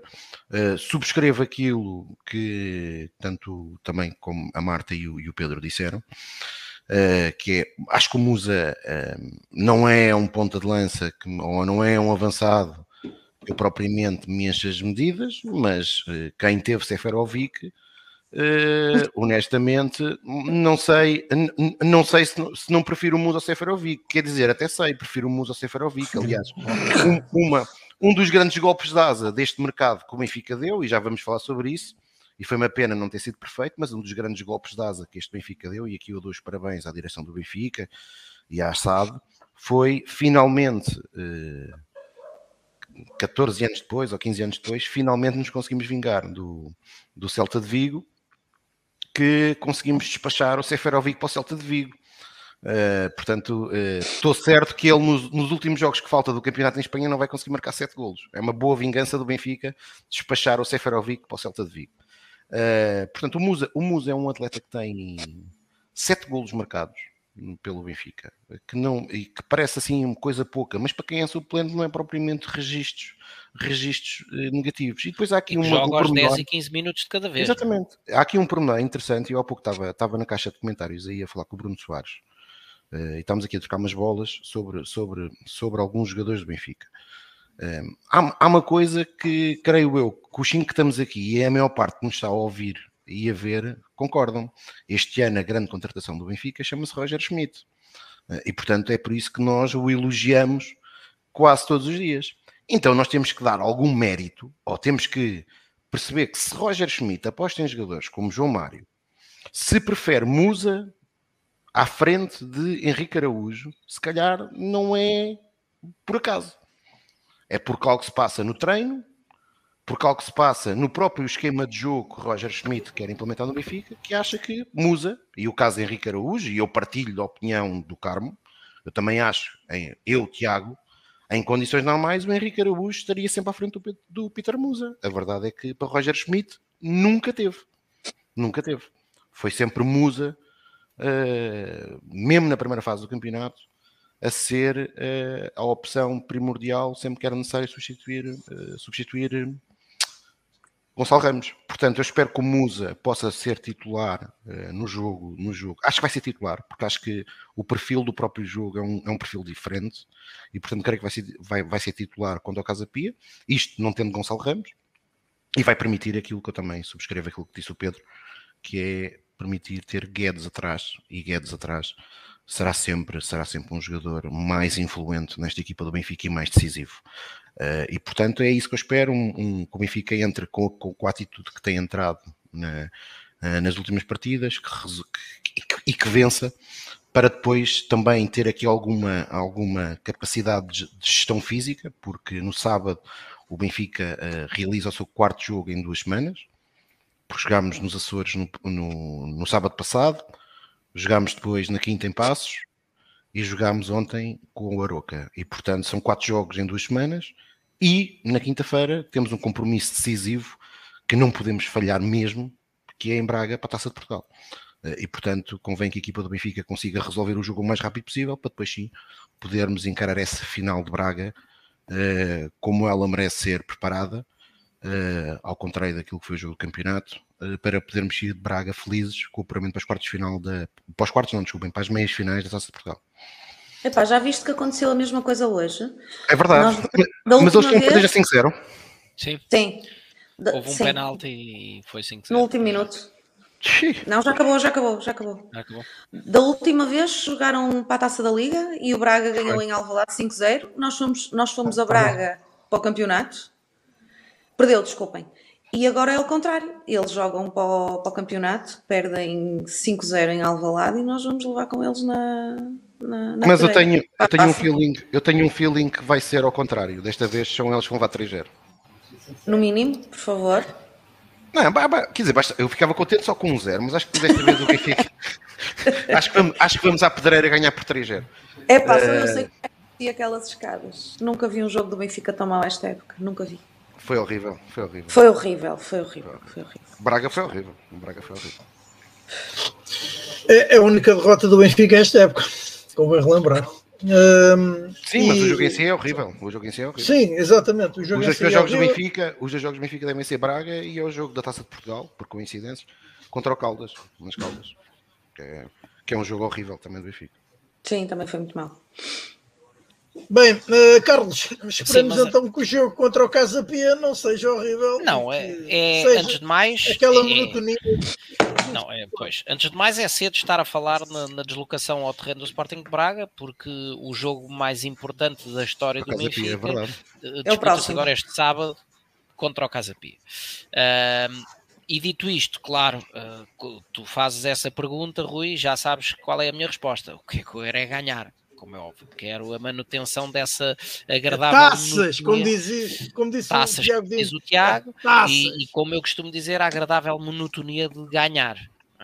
É? Uh, passa-se a vida a dizer que as repetições das coisas, a monotonia, etc. Eu, por mim, há uma monotonia que não me cansa nunca, que é quando o Benfica ganha. Um, dito isso, uh, ganhar, ganhar ao Moreira, ao, ao Casa Pia, ganhar, bom, ganhar desde também, já. Também. Todos. Uh, a todos, sim, mas agora é o caso uh, equipa que está uh, no, no, quinto lugar não é, do, do campeonato, uh, fazer um campeonato excelente, que tem al, alguém que, que, também já foi aqui mencionado na, na, caixa de comentários e que eu falei várias vezes, inclusive antes da abertura do mercado, Goodwin um jogador muito interessante uh, e agora acho que já passámos aquela, aquela fase inicial de dizer ah, são dois ou três jogos e depois desaparece. Não, já vamos na segunda volta do campeonato e Goodwin continua em excelente nível e a dar água pela barba a todos os adversários do Casa Pia, portanto numa, numa manifestação uma demonstração contínua de, de, um patamar de qualidade muito interessante. Um, e acho que é efetivamente os pés de Goodwin que vem uh, o, a maior dose de perigo uh, para, para os adversários do clube, portanto, neste caso concreto deste sábado, para o nosso Benfica.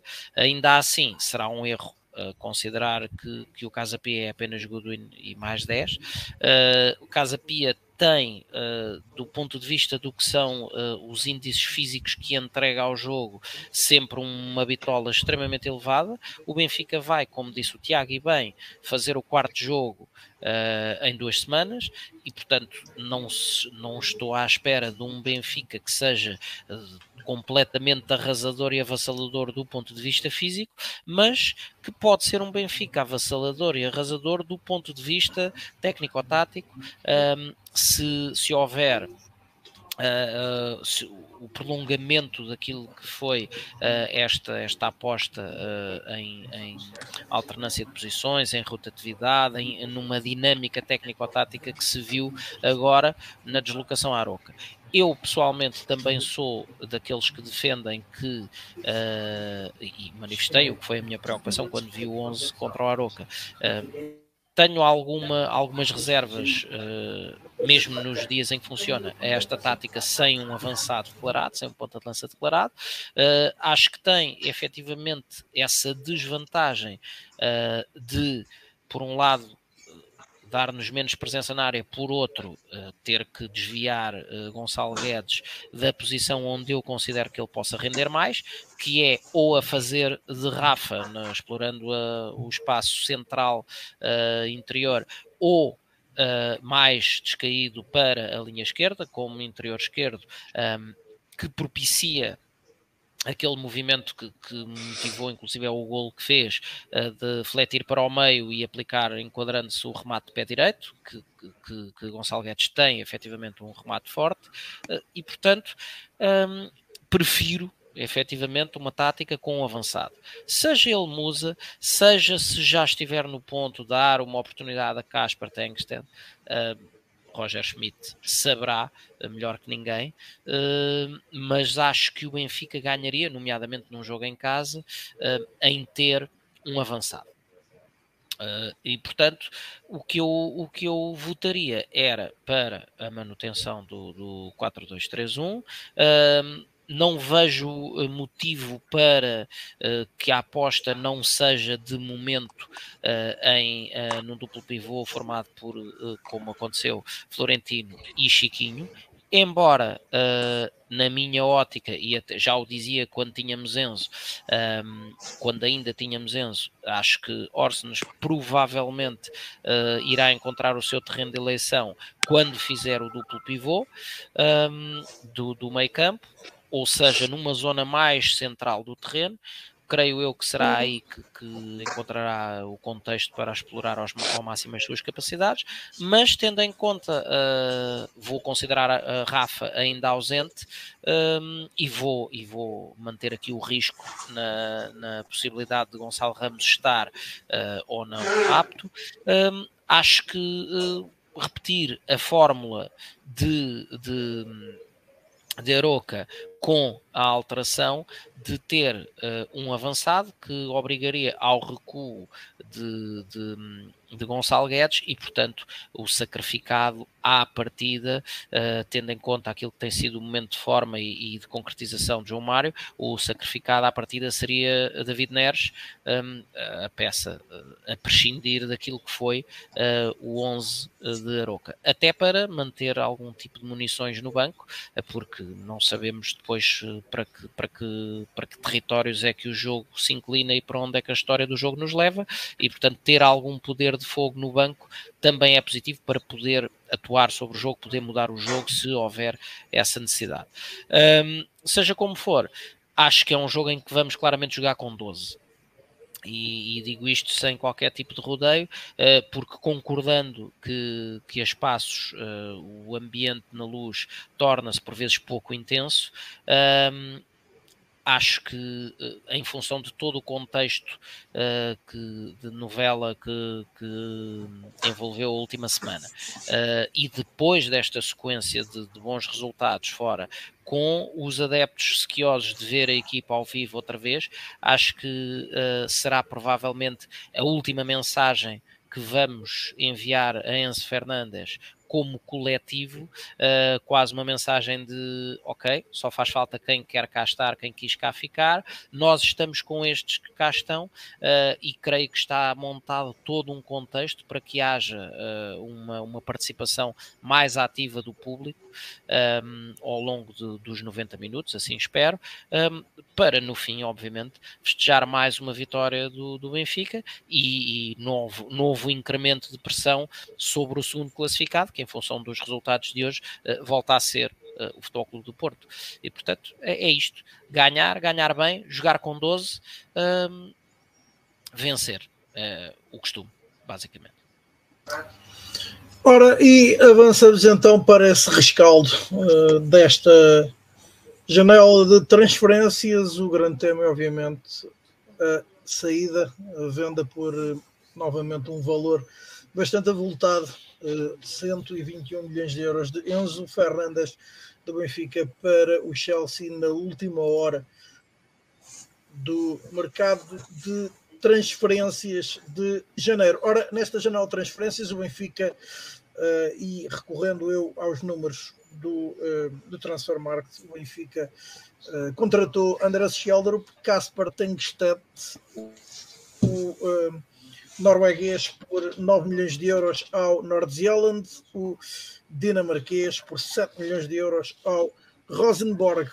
Uh, promoveu também o regresso por empréstimo até a final da época de Gonçalo Guedes e um, depois uh, nas saídas, então já mencionada a saída de Enzo Fernandes, houve várias saídas que profizeram um montante total de 127 milhões de euros. Ora, além de Enzo Fernandes, saíram Tomás Tavares para o Spartak Moscovo, Diogo Gonçalves para o FC Copenhaga, Gil Dias para o Stuttgart, Rodrigo Pinho para o Curitiba, John Brooks para o Offenheim, Elton Leite para o Antalya Sport, Conti para o Lokomotiv Moscovo, Ioni Gonzalez, que nunca fez um jogo pela equipa do Benfica para o Portimonense, João Victor para o Nantes, diga-se aliás que hoje marcou um autogolo, Seferovic para o, para o Celta de Vigo, Henrique Araújo para o Watford. E Paulo Bernardo foi emprestado ao uh, Passos Ferreira até final da temporada. Uh, antes de mais, Marta. Consta que André Almeida também se André Almeida, exatamente, a rescisão de contrato por forma a que o jogador uh, consiga encontrar, sendo livre, um clube. Mas isso foi confirmado pelo Benfica? a notícia foi dada. Há a notícia, é, pelo menos ainda não confirmada, que o Benfica paga o contrato de André até Almeida até final da época, até junho, que é quando terminava o contrato, mas eh, que, no entanto, ou entretanto, já o libertou. Uh, Marta. Estou a dizer isto, estou, agora estou a dizer isto porque acho estranho. Uh, e, e, não, ninguém entende isto como uma crítica, nem à direção, nem, mas acho que André Almeida merece uh, pelos sair anos. de outra forma. Sair de outra forma, mesmo que seja esta a solução, que eu acho que é uma solução aceitável, uh, e aliás, acho que é uma solução até que o Benfica acaba Até por, porque é capitão por, da equipa, até sair, da, até sair do clube é capitão da equipa. Pronto, e acaba por ser uma solução até do clube muito razoável para o jogador, porque sendo verdade a notícia, vai-lhe pagar o contrato total, uh, mas acho que tem que ser comunicado de outra forma a saída de um jogador como André Almeida. É, foi por isso que eu fiz a pergunta. Obrigado, Rui. Uh, Marta, pedia-te então o primeiro comentário, uh, o que balanço fazes desta janela de transferências? Por acaso ia falar do André Almeida primeiro. Um, epá, o André Almeida era um dos nossos patinhos feios. Isto é inegável, não é? Um, mas o Tiago tem toda a razão. Uh, o André Almeida já está cá há muito tempo, é capitão. Acho que o Benfica encontrou uma forma digna e respeitosa e adequada para o André Almeida poder acabar a carreira, mas, mas não me parece que o Benfica não vá de todo deixar de fazer uma despedida ao André Almeida. Um, vai ter tempo, ele fica connosco até junho. Um, se formos campeões, estou a ver o André Almeida uh, a festejar connosco e até dar-nos uma perninha ainda no relevado para a despedida, mas isto sou eu, na minha visão muito romântica mas acredito piamente que o Benfica não vai deixar passar a, a, a despedida do, do, do Almeidinhos. Um, apesar de, tal como muitos outros, ter sido aquele patinho feio que nós já nós discutíamos e defendíamos e orgulhávamos-nos e chateávamos-nos e pronto, aquele tal jogador que não tinha categoria para o Benfica e no entanto está cá há não sei quantos anos. Portanto, um, então, a determinada altura era o nosso Puscas. É o único tetra. É verdade. Porque marcou é verdade, um gol assim é espetacular ao Portimonense. É verdade. Pá, ele deu o que sabia. E, e, deu tudo. Portanto, e é mais do que uma profissão. exatamente, exatamente. Um, por isso eu, eu, ia começar por ele, uh, precisamente por este contexto. Em relação ao mercado, é pá, claramente. Aliás, Marta, deixa-me só interromper antes que claro. do Almeida. Uh, André Almeida, que faz toda a sua carreira eh, no Benfica uh, sem jogar na sua posição de origem basicamente, porque ele era 6 de origem e acabou por jogar sempre entre lateral direito, lateral esquerdo, fez meia dúzia de jogos a médio centro. A central, na, na a central também. E a central também, com aquela, com aquela invenção do, do mestre da tática, nos três centrais, a fazê-lo do lado direito, sim. um, Quanto ao resto do mercado, antes de tocar no Enzo, eu acho que a grande, grande vantagem deste mercado, a grande vantagem, o, o, o que se pode antes, antecipar antes de tudo, foi a resolução de vários casos pendentes que tínhamos. Um, e encontrada a solução para a maioria, a esmagadora maioria deles, entre empréstimos, cedências, vendas. Um, Começou-se a arrumar uma casa que ao longo deste tempo todo parecia ser muito difícil de arrumar. então andavam, parecia que tínhamos ali, andavam todos aos pingos, peças soltas. isto pesa. isto são, são, são valores silenciosos, mas que pesam. E nós temos um. Eu, eu, dou exemplos porque eu não sei ao certo, não, não, não sei ao certo o número, mas termos um quadro de jogadores de, de, de 40, e, mas só vermos frequentemente cerca de 25, epá, uh, isto uh, causa muita, causa muita celeuma e justa celeuma, e portanto parece-me que esta casa, que esta direção fez, fez aquilo que há muito tempo se, se, se impunha, que foi não só uh, fazer a limpeza interna, mas também proporcionar aos atletas um, uma, uma continuidade de trabalho e de carreira que não fazia sentido aqui, nesta casa, não fazia. É para o Enzo vai-me custar tanto isto. Um, o Enzo, depois do que aconteceu da primeira investida do Chelsea, e agora é fácil, é muito fácil falar, isto agora é muito fácil falar, mas eu se soubesse o que sei hoje, eu tinha, eu tinha deixado o Enzo, eh, eu tinha vendido o Enzo logo na primeira vez. Um, tenho a certeza absoluta que o Tiago não concorda comigo. E mais uma vez eu digo, Agora é fácil falar, mas se eu soubesse o que sei hoje, depois do dia de ontem e dos dois, dois últimos dias, e o que se passou em Braga, e toda, porque a novela não acabou. Nós vínhamos sabendo de pequenos trechos e muita coisa com certeza foi blindada lá dentro. Nomeadamente até pela proteção que os colegas e, e o próprio Schmidt lhe deu. Sempre que intervinha para falar de Enzo, ele, depois, de, depois da, primeira, da primeira parte, ele tinha sempre um cuidado um, grande em, em, justificar a jovialidade do Enzo, um, o assédio do Chelsea perante um jovem, etc, etc. Portanto, houve ali um, um grande, um grande instinto protetor sobre o Enzo. Um, e eu acho que, tal como eu, se muitos soubessem uh, o, que é que, o que é que isto iria dar, eu não me acredito que soubessem, atenção, acredito que, que, que, tivessem conhecimento que, que haveria, ou pelo menos que o Enzo mantinha contactos com o Chelsea e o Chelsea com o Enzo, mas não me acredito que, que estivessem completamente preparados ou completamente convictos que o dia de ontem iria acontecer. Um, e era o que eu teria feito, eu teria vendido logo na primeira janela. Eu acho que nós perdemos aqui três semanas Espero que isto funcione como já funcionou aquele jogo uh, do Benfica na luz com o Rui Vitória, que perdemos 3-0 contra o Sporting. E nós tivemos que levar sempre um abanão. Sempre. Em alturas críticas da época, nós tivemos sempre que levar um abanão, um, de forma a darmos continuidade ou a recuperarmos algo e, continuar, e conseguirmos levar com sucesso o barco até ao fim. Provavelmente este é o abanão. Uh, eu não acredito que nada aconteça por acaso, espero que isto também não tenha acontecido por acaso, no bom sentido. Um, vai-nos fazer falta, vai, eu não digo que não, uh, nem, nem poderia dizer que não, de forma alguma. Um, Enzo é. Epá, eu, eu, eu tinha a oportunidade, nós vemos na televisão, mas eu vi-o ao vivo pela primeira vez, esta época, na luz contra o Sporting. Epá, aquilo é avassalador. A forma de o vermos, uh, ou a forma como eu o vi uh, ao vivo a jogar é não consigo explicar isto. Ele tem uma, uma capacidade de, de, de, ver o que os outros não veem e de pensar muito mais rápido do que toda a gente. Nós não temos ninguém assim no plantel. Gosto muito do Arsenal, é de facto, é, é, provavelmente deve ser uh, neste momento o nosso maior esteio, a par do Tino, mas um, o Enzo vai nos fazer falta.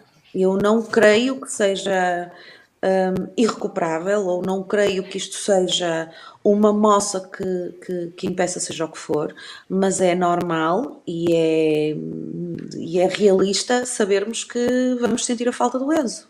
Ele enquadrava-se perfeitamente no nosso método jogo ou no método jogo do, do, do, do Schmidt e, e, ele agora vai ter que adaptar tudo, vai ter, vai ter que adaptar tudo, vai ter que mexer peças, vai ter que adaptar peças, vai ter que, que lidar a parte, de, a par das, das, das, das, falhas, dos, dos castigos, das lesões, eh, vai ter que lidar com isto. E se calhar é, pode ser o problema mais fácil para resolver, mas também pode ser o mais difícil. Marta, como é que tu viste a atitude dele uh, desde que voltou do Mundial, ao cabo? O Enzo? O Enzo, na verdade, foi sempre sincero Sim. desde o início. Uh, foi hipócrita, Uh, aquele jogo na pova, de bater no, no. Pronto, aquele, espetáculo, aquele show-off.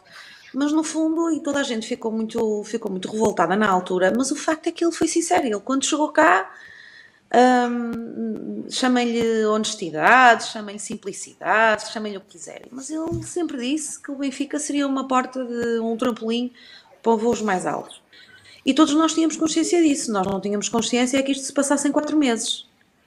Nem muito menos que o Enzo uh, não tivesse, ou pelo menos nos desse a percepção, que não tinha, uh, que estava cá uh, e não percebeu um, que o Benfica foi, não foi só o trampolim, foi o trampolim certo. Não foi só um trampolim, foi o trampolim certo. E isso a mim, a mim causa-me. Isso a mim mexe-me um bocado com os fígados.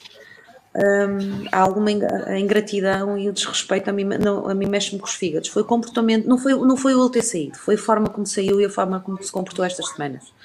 Um, os atos de indisciplina, uh, o não treinar, o ter ido à Argentina.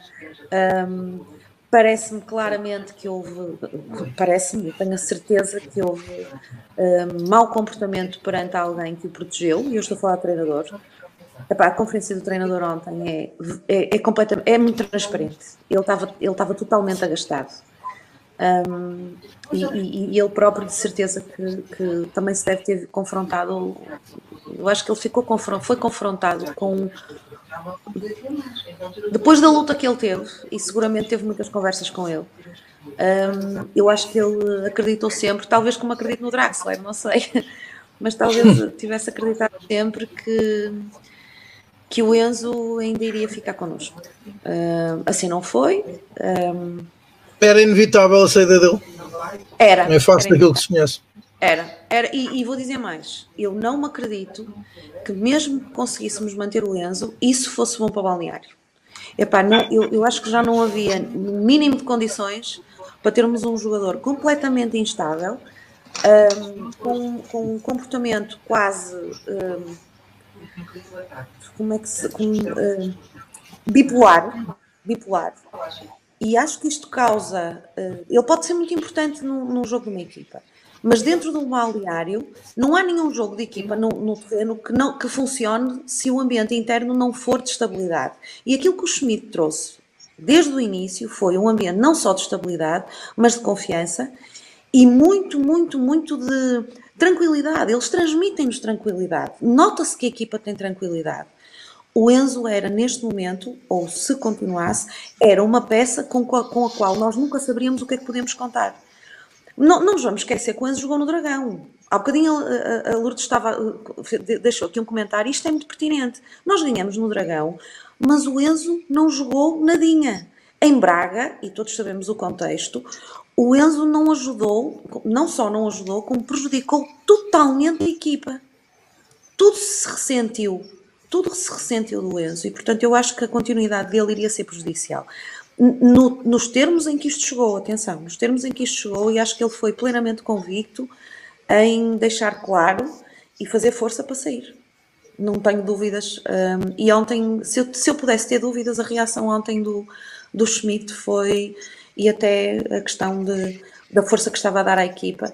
A, a, a, a pergunta ao Arsens, a forma como ele respondeu, é inequívoca inequívoco. Eu não sei se vocês repararam nisso. Quando, lhe, quando o, o, jornalista na Flash lhe pergunta um, o que é que ele que tem a dizer sobre Enzo, e ele, a resposta que ele deu foi que o Chiquinho esteve muito bem. Exatamente. Tá. Um, e, e é quanto ao negócio em si, uh, quanto ao negócio em si, uh, uh, espera. Não. Assim, sim, o, Tiago vai ser já a seguir, porque. o Tiago vai ser quando eu for buscar o PC. Não, não, não, não. Vai ser fortíssimo.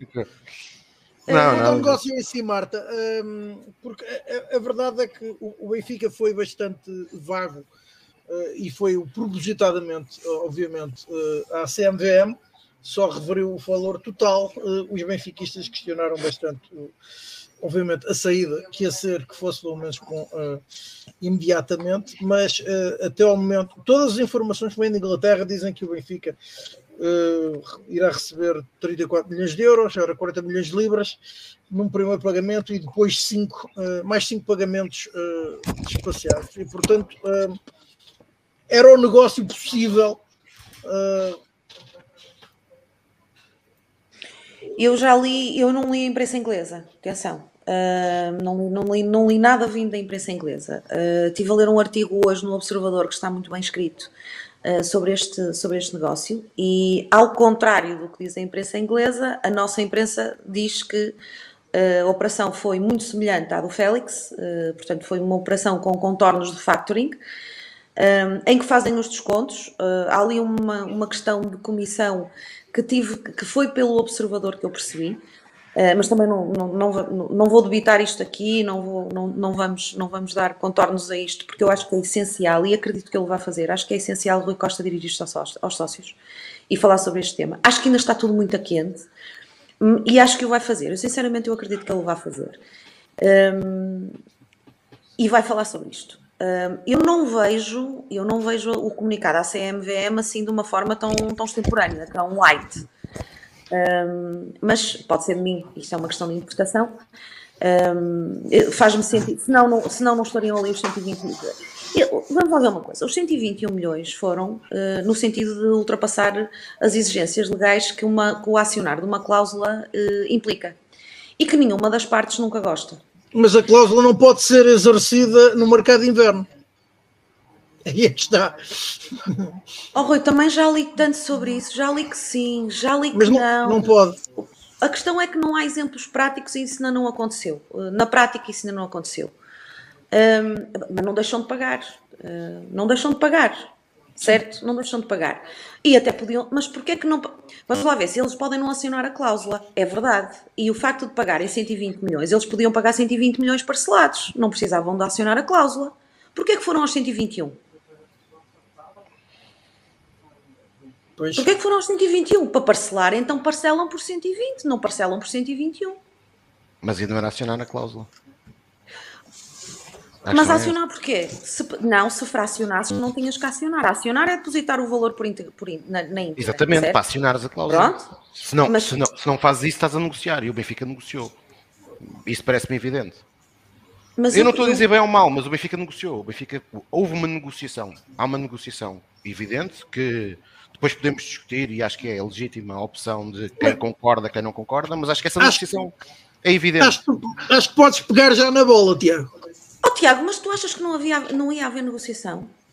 Pá, o Rui Costa nunca disse. Vamos lá ver uma coisa. Eu acho que há aqui uma. uma nós vamos pegar, provavelmente, em preciosismos, mas pagar o valor da cláusula e acionar uma cláusula são duas coisas distintas. E aquilo que o Rui Costa sempre referiu, e inclusivamente o treinador, forem, foi pagar o valor da cláusula. Eles nunca falaram em acionar cláusulas. Essa discussão, aqui... essa discussão eu já tive e concordo contigo. Ou seja, é dou-te já de barato. Tudo aqui uma diferença, sabes? Claro que sim, mas estamos a discutir semântica. Ah, pronto, mas a, mas a semântica em termos eh, legais não, mas é razão. importante. Não, é mas eu estou a dar, a dar razão. Essa discussão, por acaso, não foi creio que essa foi uma discussão que eu, que eu num grupo eh, que partilho com o Pedro Carmo tivemos quando a primeira vez que o Rui Costa fez essas declarações, que foi, no, que foi na festa de Natal de, do, dos funcionários do, grupo, do, do, dos funcionários do Benfica, uh, em que ele disse isso. E, e, na altura surgiu logo essa questão, porque estamos a falar de semântica. Uma coisa é acionar a cláusula, outra coisa é pagar o valor da cláusula. São coisas diferentes. Concordo contigo. Concordo contigo. Oh, Tiago, e, sabes portanto, qual é jurista? Saber isso. Vamos imaginar que isto vai a um tribunal qualquer arbitral do desporto, ou vai à FIFA, ou vai à UEFA, não sei. Mas isto faz toda a diferença num tribunal.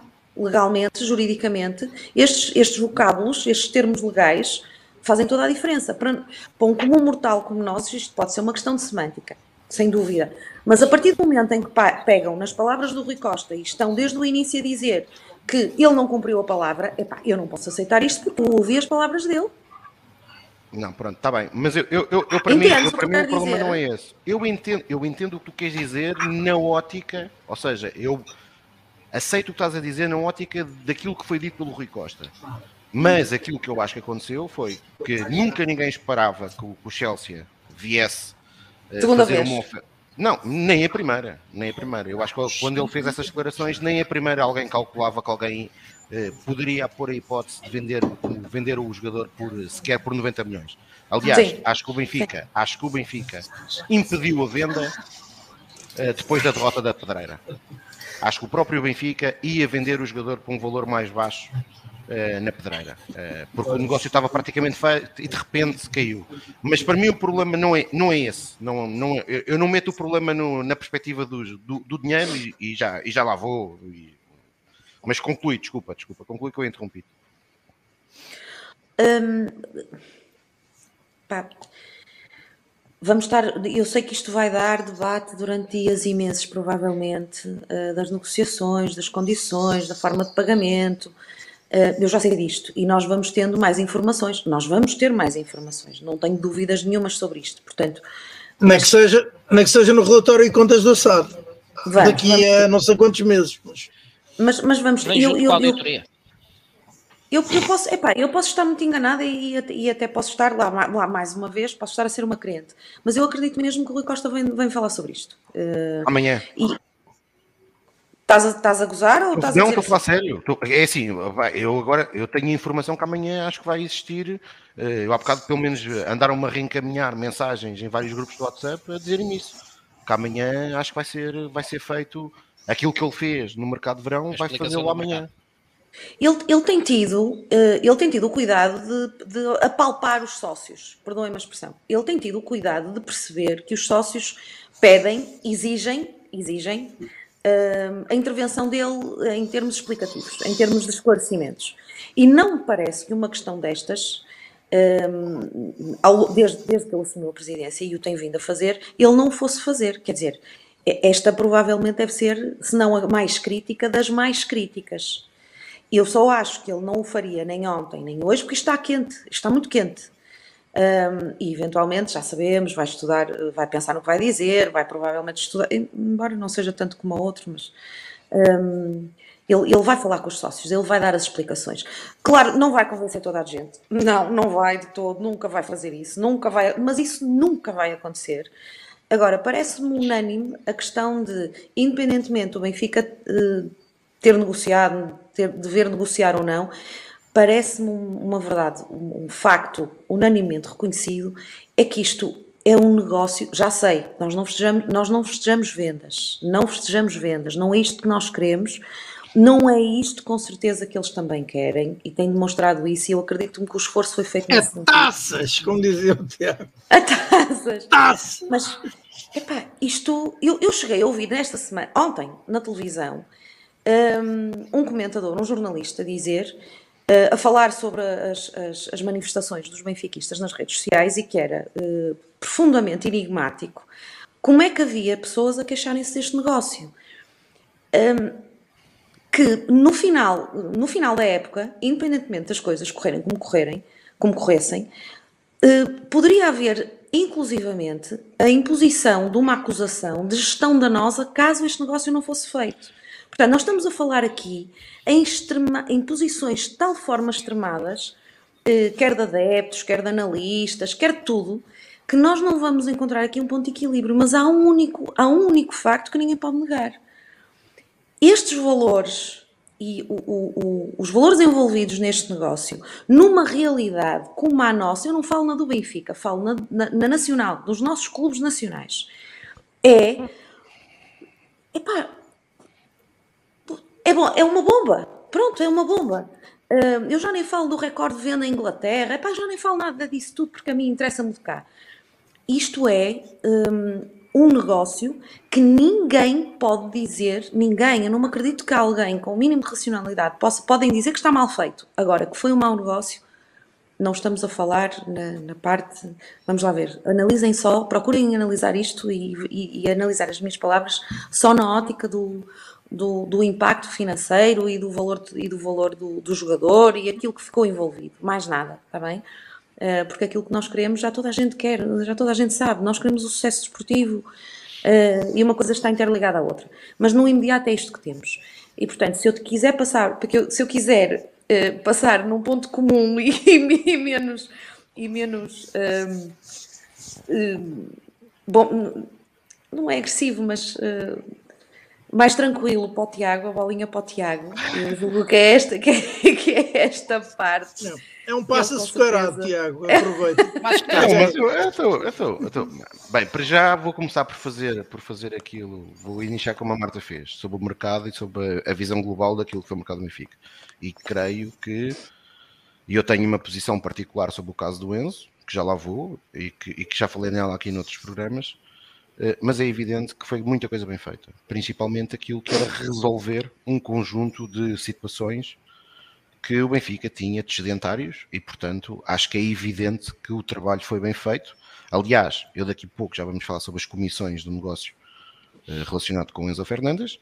Eu entendo perfeitamente que o Benfica, por exemplo, pague 25% de, de comissões para se desfazer de jogadores como o Gil Dias, com toda, com, com toda a consideração e respeito que eu tenho pelo Gil Dias Pois. ou pelo Conti, uh, com que foi outro que o Benfica conseguiu. Já não consigo entender como é que o Benfica, e já lá vou, até para uh, sobre, as, sobre as comissões neste negócio do Enzo Fernandes, que é algo que esperamos uma explicação, mas não consigo entender quando um clube que não quer vender, e essa foi a posição do Benfica nas últimas semanas, tem que pagar 10% de, de, de comissões uh, a um empresário. Uh, houve um senhor hoje que um, foi conhecido uh, no mundo benfiquista a primeira vez por, em 2020, uh, conseguir encontrar 11 razões para votar em Luís Filipe Vieira, que em 2021 conseguiu eh, preferir estar nos estúdios da, da Benfica TV em vez de estar na Assembleia, da Benfica TV não, desculpem, da, da CMTV, em vez de estar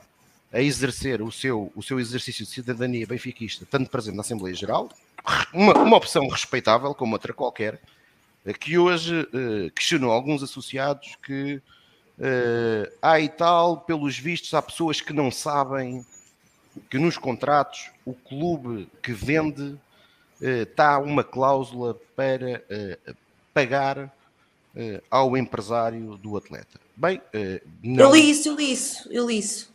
Provavelmente não sabemos porque não temos acesso aos contratos.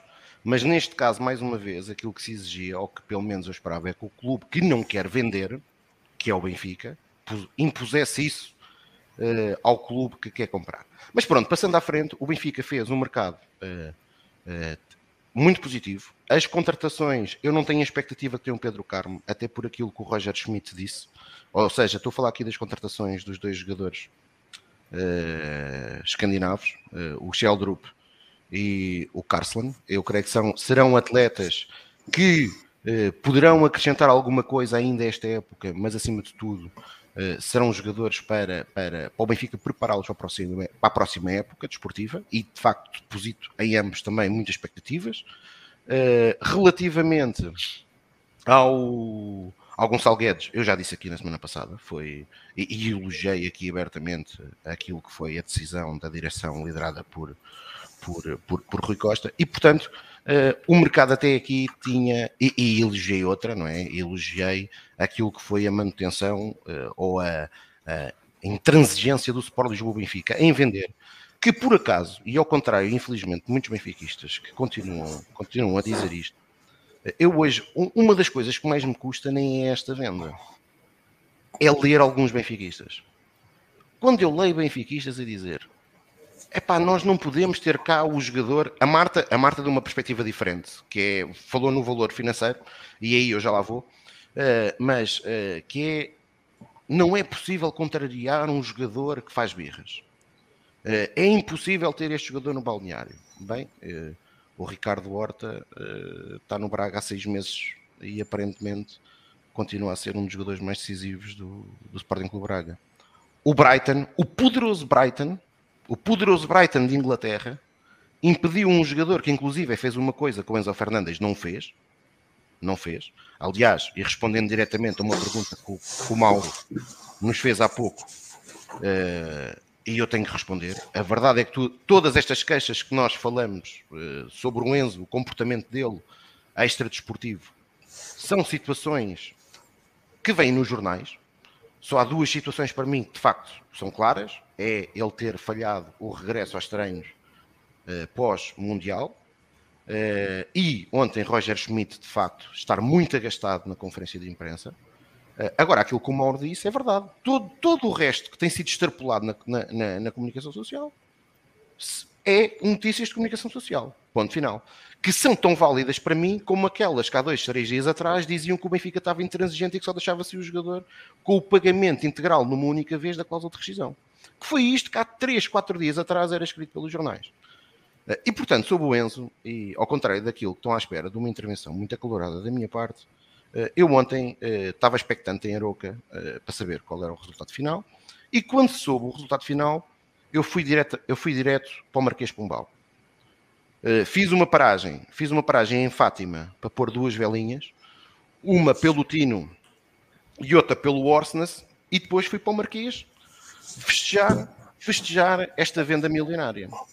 E, e, e aqui também vou, vou e, e, este comentário, a Marta que não me leva a mal, que não é para ela, porque eu entendo perfeitamente quando ela fala no valor, entendo perfeitamente isso, mas é para alguns arautos que também hoje nas redes sociais uh, pá, mandar, uh, diziam que há determinado tipo de malta que é lunática e que é isto e que eh, mas são aqueles que apoiam pessoas que, que, faliram empresas e que nem se dignaram a pagar ordenados em atraso e que quiseram ser candidatos a presidente do Benfica.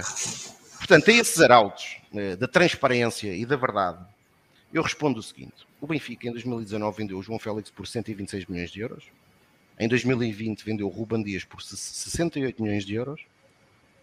Em 2021 vendemos Darwin Nunes por 75 mais 25, sendo que neste momento o Benfica já recebeu mais 10 milhões. E agora acabou de fazer um negócio por 120 milhões do Enzo Fernandes. Os capitais próprios do Benfica, em 2020, portanto, ano imediatamente que refletiu já os valores do João Félix, eram de 161 milhões de euros. O passivo do Benfica, em 2020, era de 325,9 milhões de euros. Em 2021, já com a venda de Ruban Dias incluída, os capitais próprios do Benfica desceram para 143 milhões de euros e o passivo do Benfica subiu para 369 milhões de euros. No ano passado, em 2022, os capitais próprios do Benfica, e ano que ainda não refletiu a venda de Darwin Nunes, vai ser refletida no próximo exercício, ah, mentira, ano que já refletiu a venda de Darwin Nunes, os capitais próprios do Benfica foram de 109 milhões de euros e um prejuízo, um passivo total de 424 milhões de euros. Portanto, o que eu quero dizer com isto é as quatro maiores vendas da história do Benfica não eh, significaram uma eh, situação económica mais equilibrada. Bem pelo contrário, agravou-se por um conjunto de decisões de gestão danosa. Pior do que isto, na minha perspectiva, é que desportivamente, e esse é o grande foco do Sport Lisboa Benfica, o Sport Lisboa Benfica não ganha nada desde 2019. Nada. Nada. E portanto, eu quando leio benfiquistas uh, a congratularem-se com este negócio, lamento, eu não consigo congratular-me com este negócio. E é evidente, uh, olhando na perspectiva financeira, alguém que nós compramos por 18, que vendemos por uh, 120, financeiramente, obviamente, que é uma valorização do caraças. Mas lá está. Eu não festejo títulos de vendas. É que só nos falta, daqui a pouco, estar a fazer como os, como os sportinguistas. Os sportinguistas, para quem vai ao Alvalade, em Alvalade estão lá uns panos a dizer assim, Cristiano Ronaldo, bolas de ouro, X. Luís Figo, bola de ouro, melhor jogador do mundo, X. E depois nós pensamos assim, e o que é que eles ganharam no Sporting? Nada. Qualquer dia, nós no Estádio da Luz, temos lá umas placas a dizer. O Fim ganhou uma taça de Portugal. João Foi Félix. Tudo... Ah, pronto. Ruben Dias, Darwin Nunes. E o que é que ganharam no Benfica? Porque o que nos interessa é ganhar troféus. E a venda do Enzo, e, há aqui, obviamente, informação que nós não sabemos, eh, e há, há, há questões disciplinares que podem ter isto ou não, mas como o Mauro disse bem, não são do conhecimento público. A minha posição de partida é a seguinte, e, e, e espero com isto terminar este comentário. Eu, ao contrário, logo na, no início da venda, nós estamos a falar, e, e, temos que contextualizar isto. Enzo Fernandes é o jogador que vem para o Benfica, impondo ele próprio uma condição ao Sport do Benfica. Não vem para cá até acabar a Libertadores. Esta cláusula foi imposta pelo Enzo. Ele só aceitou assinar pelo Benfica com uma condição. Só vinha para o Benfica se pudesse concluir a época a Libertadores. E nós sabemos, e eu critiquei isto, e continuo a criticar este negócio, porque o Benfica correu aqui o risco, se o River Plate tivesse ultrapassado a eliminatória com o Vélez uh, Sarsfield, de só jogar, de só ter Enzo Fernandes agora em janeiro. Ou seja, nós corrimos, nós corrimos até aqui, hipoteticamente, o risco de Enzo Fernandes nem fazer um jogo com a camisola do Benfica. Mesmo tanto contratado. Uh, e, portanto, esta, clase, esta, esta imposição de Enzo Fernandes, que a eliminação do River Plate permitiu que o fizesse regressar, não me parece que se enquadre propriamente num jogador que só veja dinheiro à frente. Confesso. Mas independentemente disso, eu acho que o Benfica teria que, ter, teria que ter uma abordagem completamente diferente ao atleta a dizer o seguinte. A partir do momento que existiu a primeira oferta, que o jogador tinha que ficar cá até ao final do ano. Porque eu acho que isto vai abrir, um, vai abrir aqui um precedente grave. Vai aqui abrir um precedente grave. Os jogadores do Benfica hoje, qualquer jogador do Benfica hoje, percebe que se quando quiser sair do clube, o que tem que fazer é uma birra. É moar e depois aqui abre a outra, a outra, a outra situação que o Mauro referiu aí na caixa de comentários, que é o Mauro e a Associação do Bem. Somos, somos um clube com muito azar. Somos um clube com muito azar. Porquê? Porque grande parte dos jogadores que têm sido o Benfica nos últimos anos, aquilo que tem sido vinculado pela, pela, uh, na comunicação social, é que os jogadores querem sair, que os jogadores fazem pressão para sair, que o Benfica, o Benfica não teve hipótese, não podia cortar as pernas aos jogadores. E isto foi aquilo que nos disseram de Enzo Fernandes agora, Enzo Pérez no, em 2015, uh, Gonçalo Guedes em 2017. Foi é esta narrativa dos últimos anos que é uma pena que Rui Costa não tenha se conseguido desmarcar. Porque é uma grande coincidência. Mais uma vez, nós temos um jogador que não conseguimos manter. Isto, isto, numa altura, e volto a dizer isto, obviamente que o Enzo Fernandes show é vendido e só há interesse porque é um jogador de muita qualidade. Se eu acho que o Benfica não tem mais do que equipa para ser campeão nacional, claro que temos mais do que equipa para sermos campeões nacionais. Agora é evidente, e acho que isto é indesmentível, que todos nós, desde o início da época, e aqui neste espaço várias vezes o fizemos, dissemos que o plantel era curto. Perder um daqueles foi uma das peças-chave obviamente que vai ter um impacto esportivo. E, portanto, confesso que vender um atleta no mercado de inverno, quando o Benfica está a disputar o campeonato nacional, que já não o vence há quatro épocas, que está a disputar a Taça de Portugal, que já não a conquista desde 2017, e que está nos oitavos de final da Liga dos Campeões, com uh, um enquadramento de sorteio muito animador face àquilo que é o habitual, é natural que isto, de algum modo, tira alguma expectativa daquilo que pode ser a participação europeia do Benfica. Estamos derrotados? Claro que não. Podemos, podemos ir longe na Liga dos Campeões? Claro que sim. Mas perder uma peça fundamental a meio da época nunca será um bom princípio. Eh, e concluo uh, dizendo aquilo que, que, que, já disse noutras ocasiões, uh, e provavelmente sou eu, sou eu que estarei errado, mas eu vou dizer o seguinte: em 1994, no dia 14 de maio de 1994, eu estava no estádio José de Alvalade e assisti ao melhor jogo da minha vida. Uh, que creio que nunca me irei esquecer de cada gol e de cada pormenor e de cada gota d'água que me caiu em cima do pelo naquele dia. Que foi na vitória por 6-3 do Benfica no estádio de Alvalade. Nessa noite o Benfica praticamente carimbou o seu 30 título.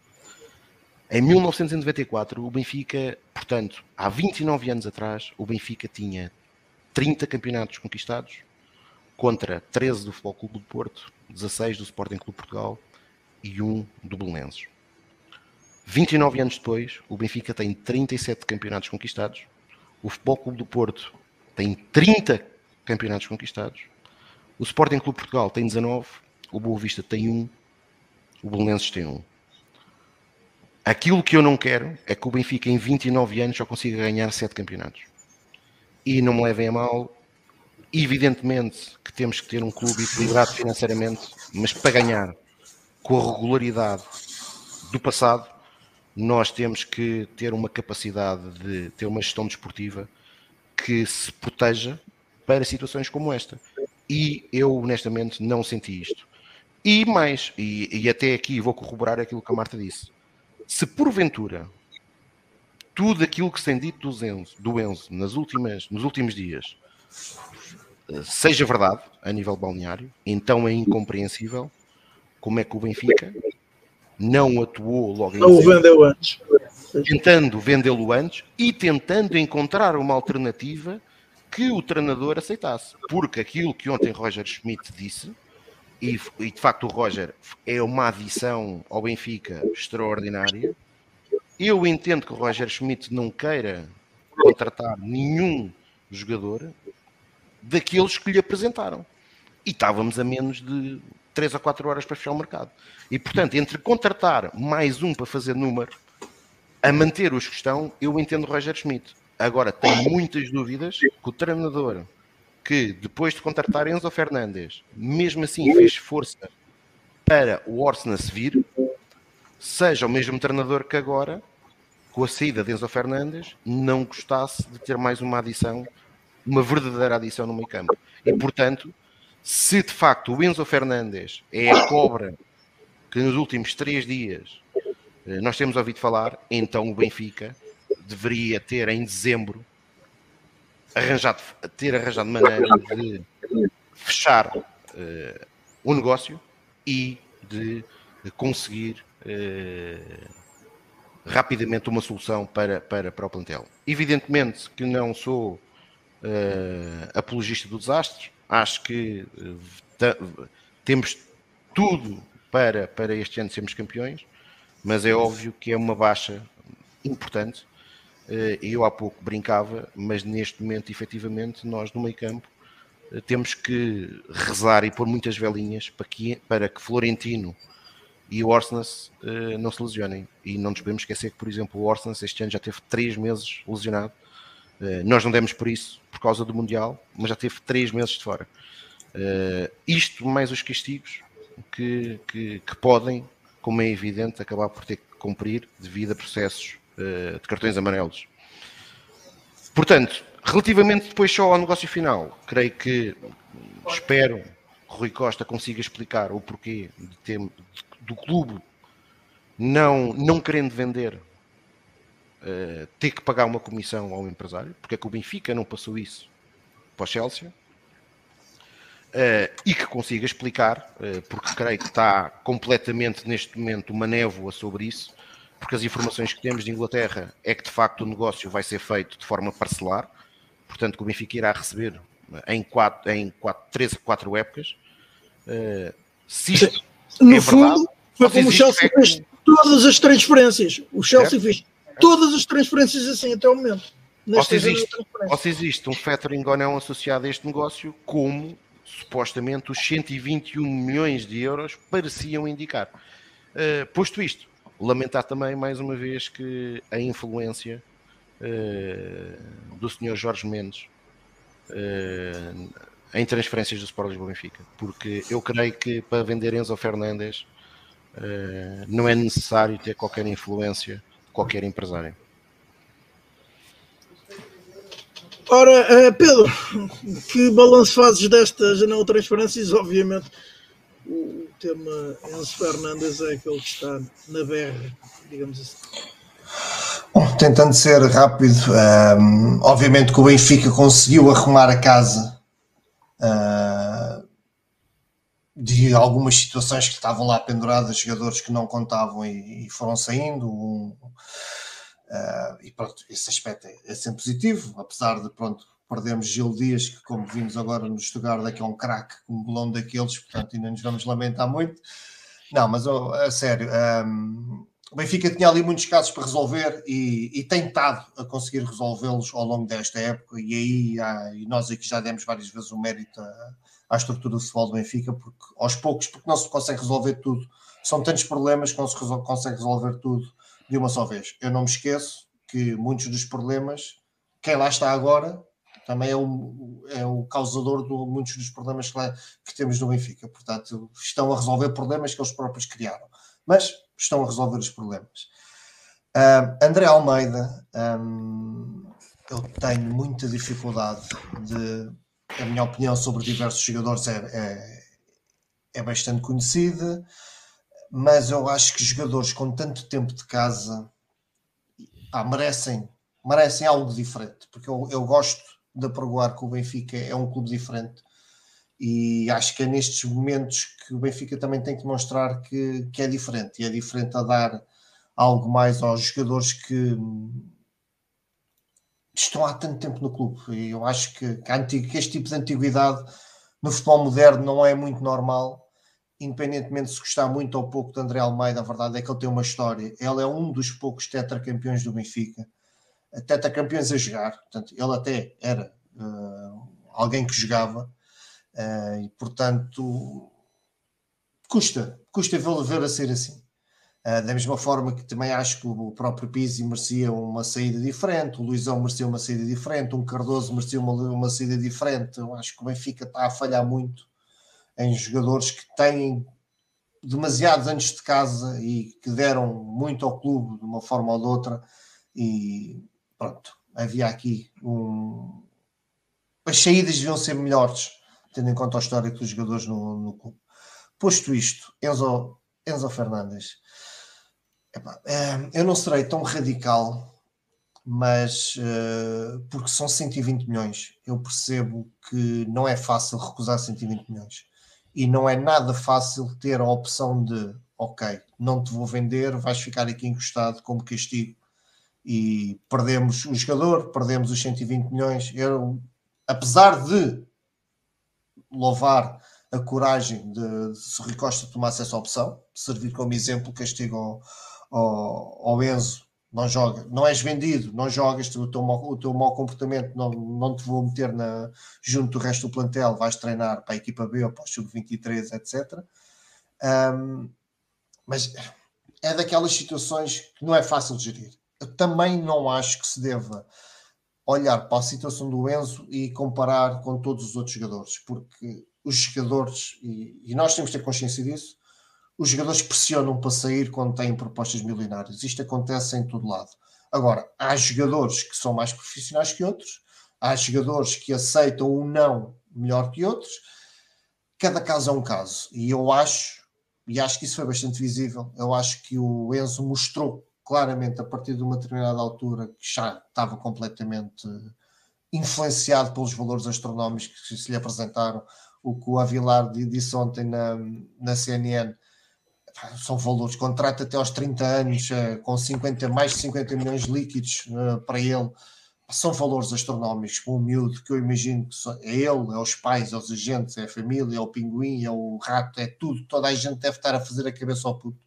E ele claramente que não tem a força, o estofo para lidar com isto, e isto viu-se na questão de ele ter sido embora para passar o fim de ano, ou para fechar qualquer coisa no, na Argentina, quando foi à revelia. Viu-se claramente que, que, o jogador ali não é um jogador com força mental suficiente e com o profissionalismo que todos nós achamos que um jogador deve ter. Posto isto, acho que também é evidente que Rui Costa procurou ao máximo ficar com o jogador, quis ficar com o jogador e dificultou ao máximo a, a transferência. Isto prova-se ao ter resistido na primeira tentativa.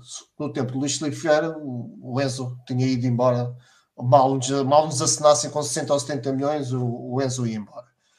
Rui Costa não, não o vendeu aí. Aí já cai um pouco o mito de que o Benfica não pode resistir a valores astronómicos, porque já na altura era valores muito perto dos 100 milhões de euros. Portanto, o Benfica resistiu aí acaba a conversa de ah, é muito dinheiro, é muito dinheiro. Não, ali naquela altura também era muito dinheiro. Portanto, o Benfica resiste até ao fim, até ao último dia do mercado, até à última hora do fecho do mercado, e acaba por vender o jogador em moldes que amanhã eu espero que o Rui Costa consiga justificar muito bem justificados. E a coisa que eu não consigo entender é comissão a empresários para vender um jogador que nós não queremos vender, Portanto, se nós não queremos vender por correio, vamos pagar comissões.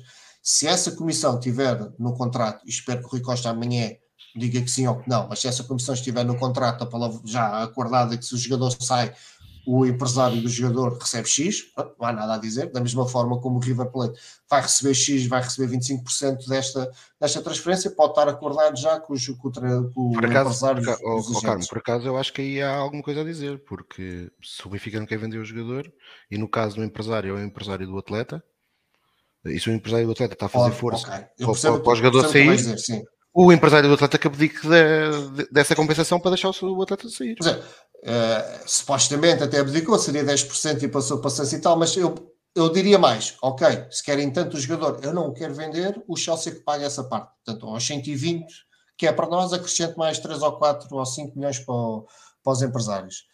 Um, e é a parte das prestações. Eu acho que é, é, aqui, é aqui que eu não percebo que o, o fim que a pé do Rui Costa até à última hora do mercado para depois ceder desta forma que pode não ter cedido, atenção.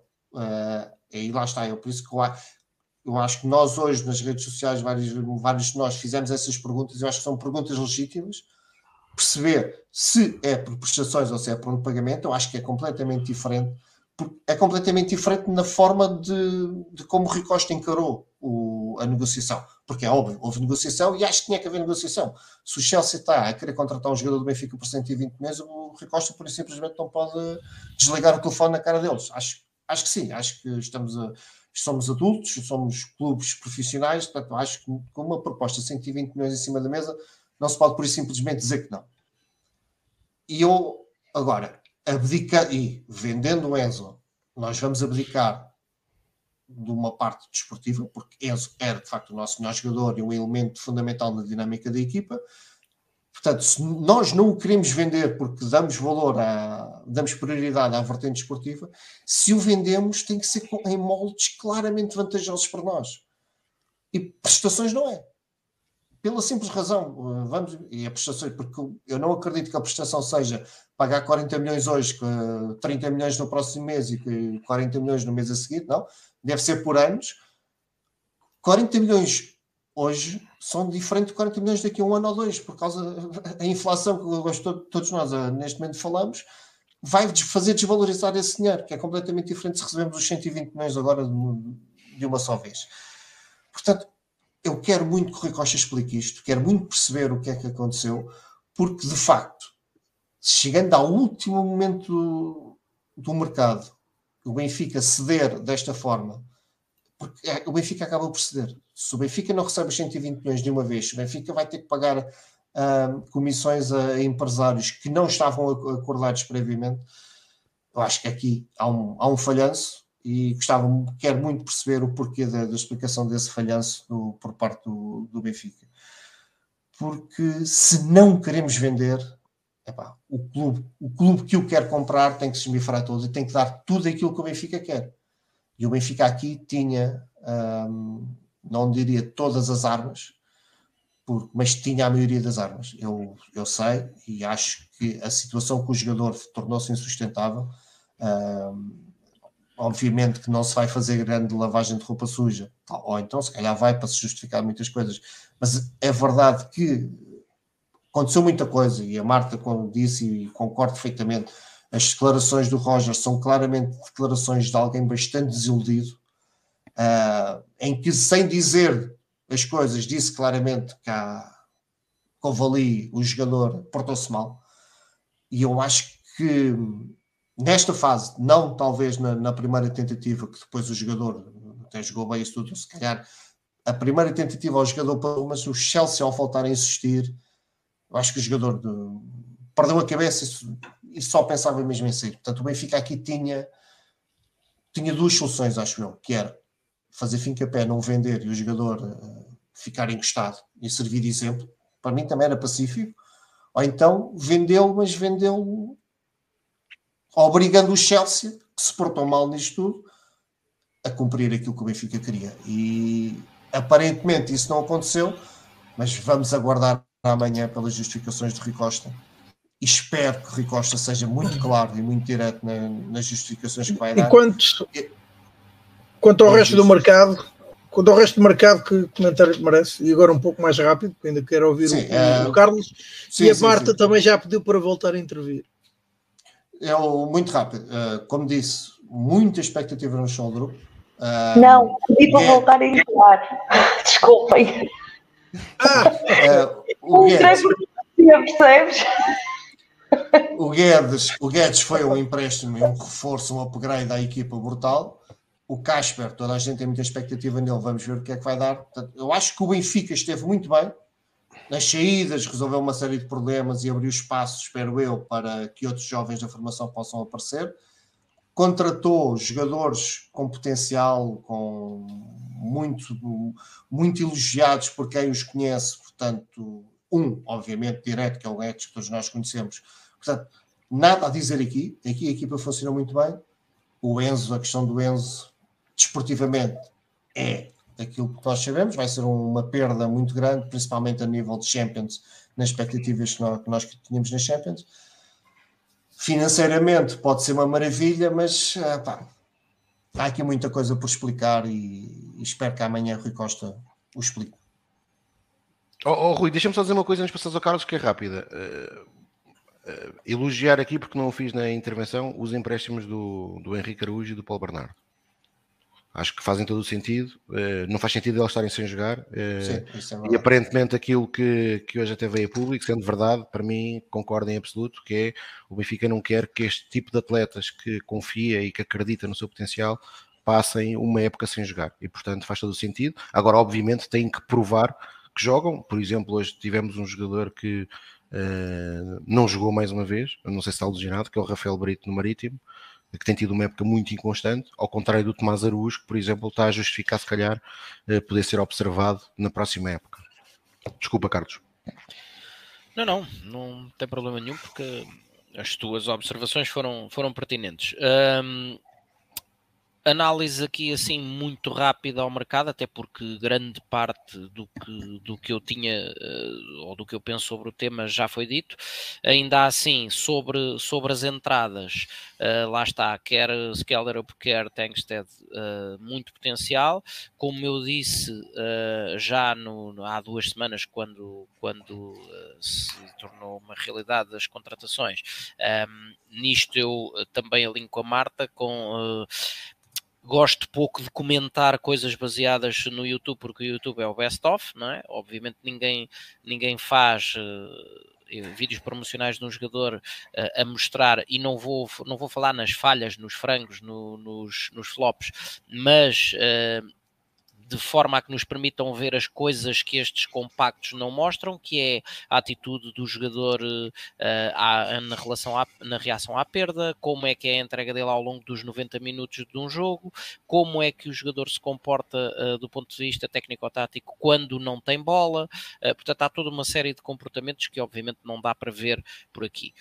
Um, agora, a expectativa é boa, obviamente jogar no Rosenborg e no Nordsland não é o mesmo que jogar no Benfica, uh, mas potencial existe e há obviamente alguma expectativa uh, nos jogadores. Uh, ao contrário de algumas outras pessoas, eu tenho mais expectativas sobre o Skeller do que sobre o Tankstead. Gonçalo, Ram, Gonçalo Guedes é um valor seguro, portanto pouco há a dizer, apenas elogiar.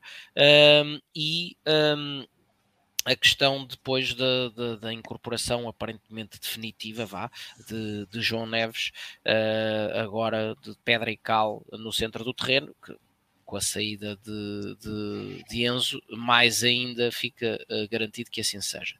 Sobre saídas, e deixando o Enzo para o fim, muita lavagem de, de casa, que era precisa fazer. Uh, eu uh, ainda estou para perceber como é que conseguimos enganar o Stuttgart, uh, por exemplo. Uh, outros jogadores não. Não percebo como é que tu dizes isso. Deves uma vitória que... em Alvalade ao homem, pá. É pá, não deve nada. Ele só marcou um golo. Okay. Uh, e também agora, no segundo consta, no Estugarda foi providencial para, para, manute, para, para, a manutenção no, em jogo que lhes valeu o apuramento para a ronda seguinte da taça, mas uh, é irrelevante. Jogadores com, que, que, já, não, já não davam nada, uh, ou alguns que nunca deram, como é o caso de Ioni Gonzalez, German Conti nunca foi aposta, Elton Leite qualidade medianíssima. Brooks, sabemos o contexto em que veio e, portanto, acho perfeitamente normal a sua saída. Rodrigo Pinho, o tal caso que, na minha ótica, e falei aqui muitas vezes, nunca deveria ter vindo. Um jogador com 30 anos e um joelho ser contratado por 5 anos não, nunca me fez qualquer tipo de sentido. Mas foi bem um, Desculpa?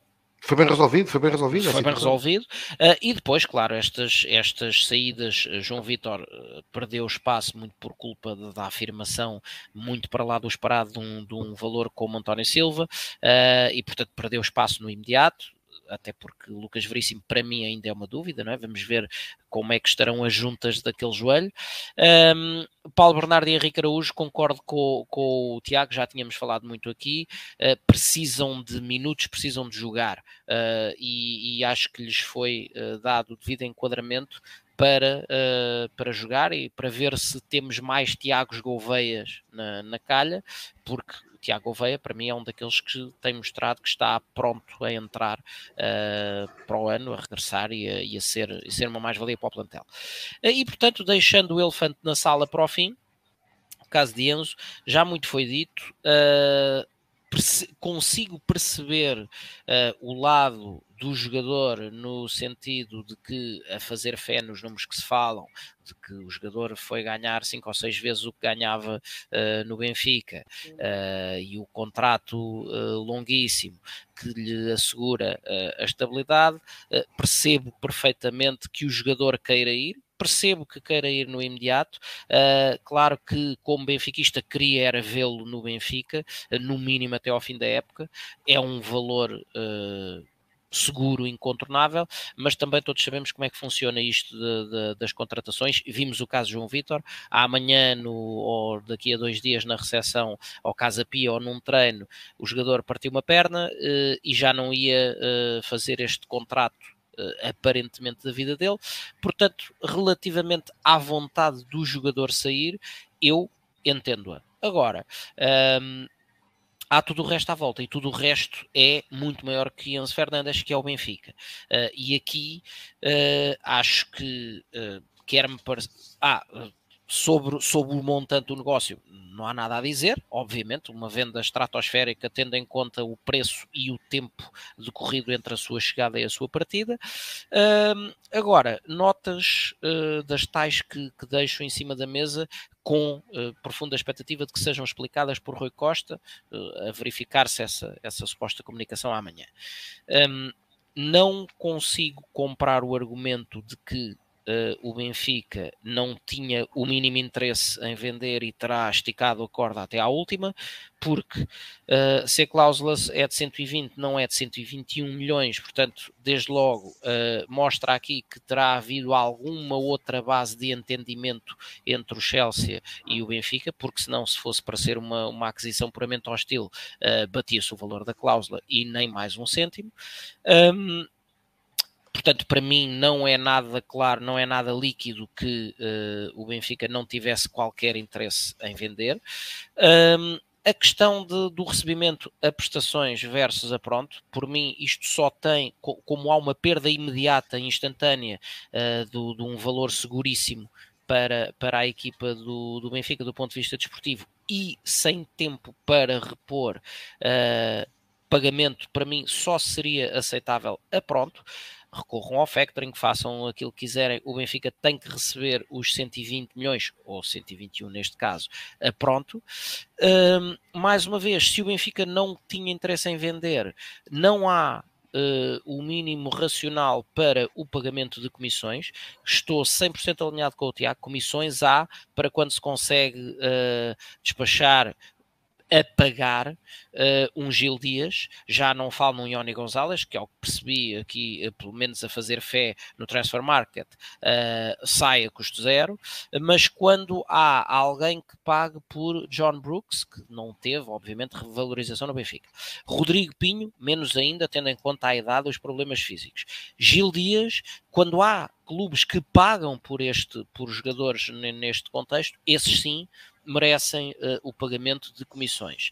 Quando estamos a falar de um jogador que não queremos vender de forma alguma e que sai pela cláusula, à imagem daquilo que o Benfica fez, por exemplo, com a contratação de Skelderup e de Tankstead, uh, fazia-se o contrato diretamente entre uh, os clubes, vendedor, o Benfica, comprador, o Chelsea, e não tinha que haver uh, lugar a qualquer pagamento de comissões a intermediários. Um, e por fim, contrariar a teoria do, do, ou desfazer a teoria dos jogadores contrariados, um, temos um caso bem perto aqui na nossa liga de Ricardo Horta. Toda a gente conhece a natureza do jogador, sabe que é benfiquista e sabe que, obviamente, lhe foi cortada a hipótese de vir dar um salto, crescimento competitivo e financeiro na carreira, de vir para o clube do coração uh, e nem por isso uh, o jogador tem uh, levantado o pé do acelerador naquilo que são as suas prestações. Portanto, Nós o digamos. jogador. Desculpa? E nós que, que o digamos. E nós que o digamos. Portanto, um jogador que um, tá, está perante um contexto de uma potencial venda e porque não estão reunidas todas as, todas as condições que um clube que não quer vender, repito, teria que impor intransigentemente, um, só tem uh, uma solução inteligente para si, que é continuar a jogar a bola, como, como o caso de Ricardo Horta atesta. Se uh, optar por não o fazer, e se o clube não quer e não precisa de vender, então por lado a estabilidade financeira, um, não me chocava nada uh, a hipótese de o manter encostado e ao fim de menos de uma semana posso-vos garantir que o jogador era o primeiro a dar um passo em frente. Porque se Enzo Fernandes ou outro qualquer Enzo Fernandes deste planeta um, se, estiver agora ou estivesse agora seis meses encostado até Uh, portanto, a 30 de junho, até ao fim de, de, da época desportiva, uh, já não havia Chelsea nenhum do, do, do mundo que lhe pegasse.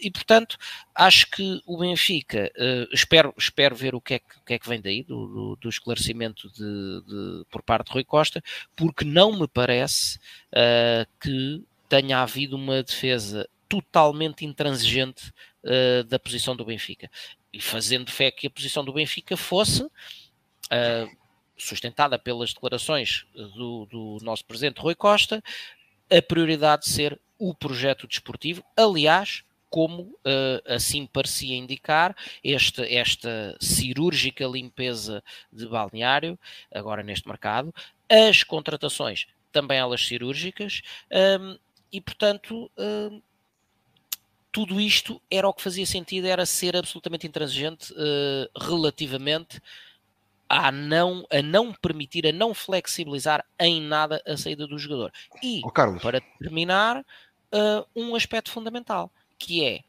a intransigência teria que ser levada até ao fim, até ao limite. Porquê? Porque agora o que aconteceu é que o Benfica perdeu toda e qualquer hipótese temporal, entenda-se, uh, exceto indo descongelar um, um, outro caso à La Jonas, que, que, que, quando aconteceu na altura, após o fecho do mercado, e eu soube que o jogador estava livre, uh, disse a, a, todos os que me eram próximos: está livre, incompatibilizou-se com o treinador, é contratar já, porque é um valor seguro. Uh, agora, centrocampistas uh, que sejam capazes de trazer aquilo que, por exemplo, uh, Enzo trazia, aquilo que um Renato Sanches podia trazer, um, não há disponíveis.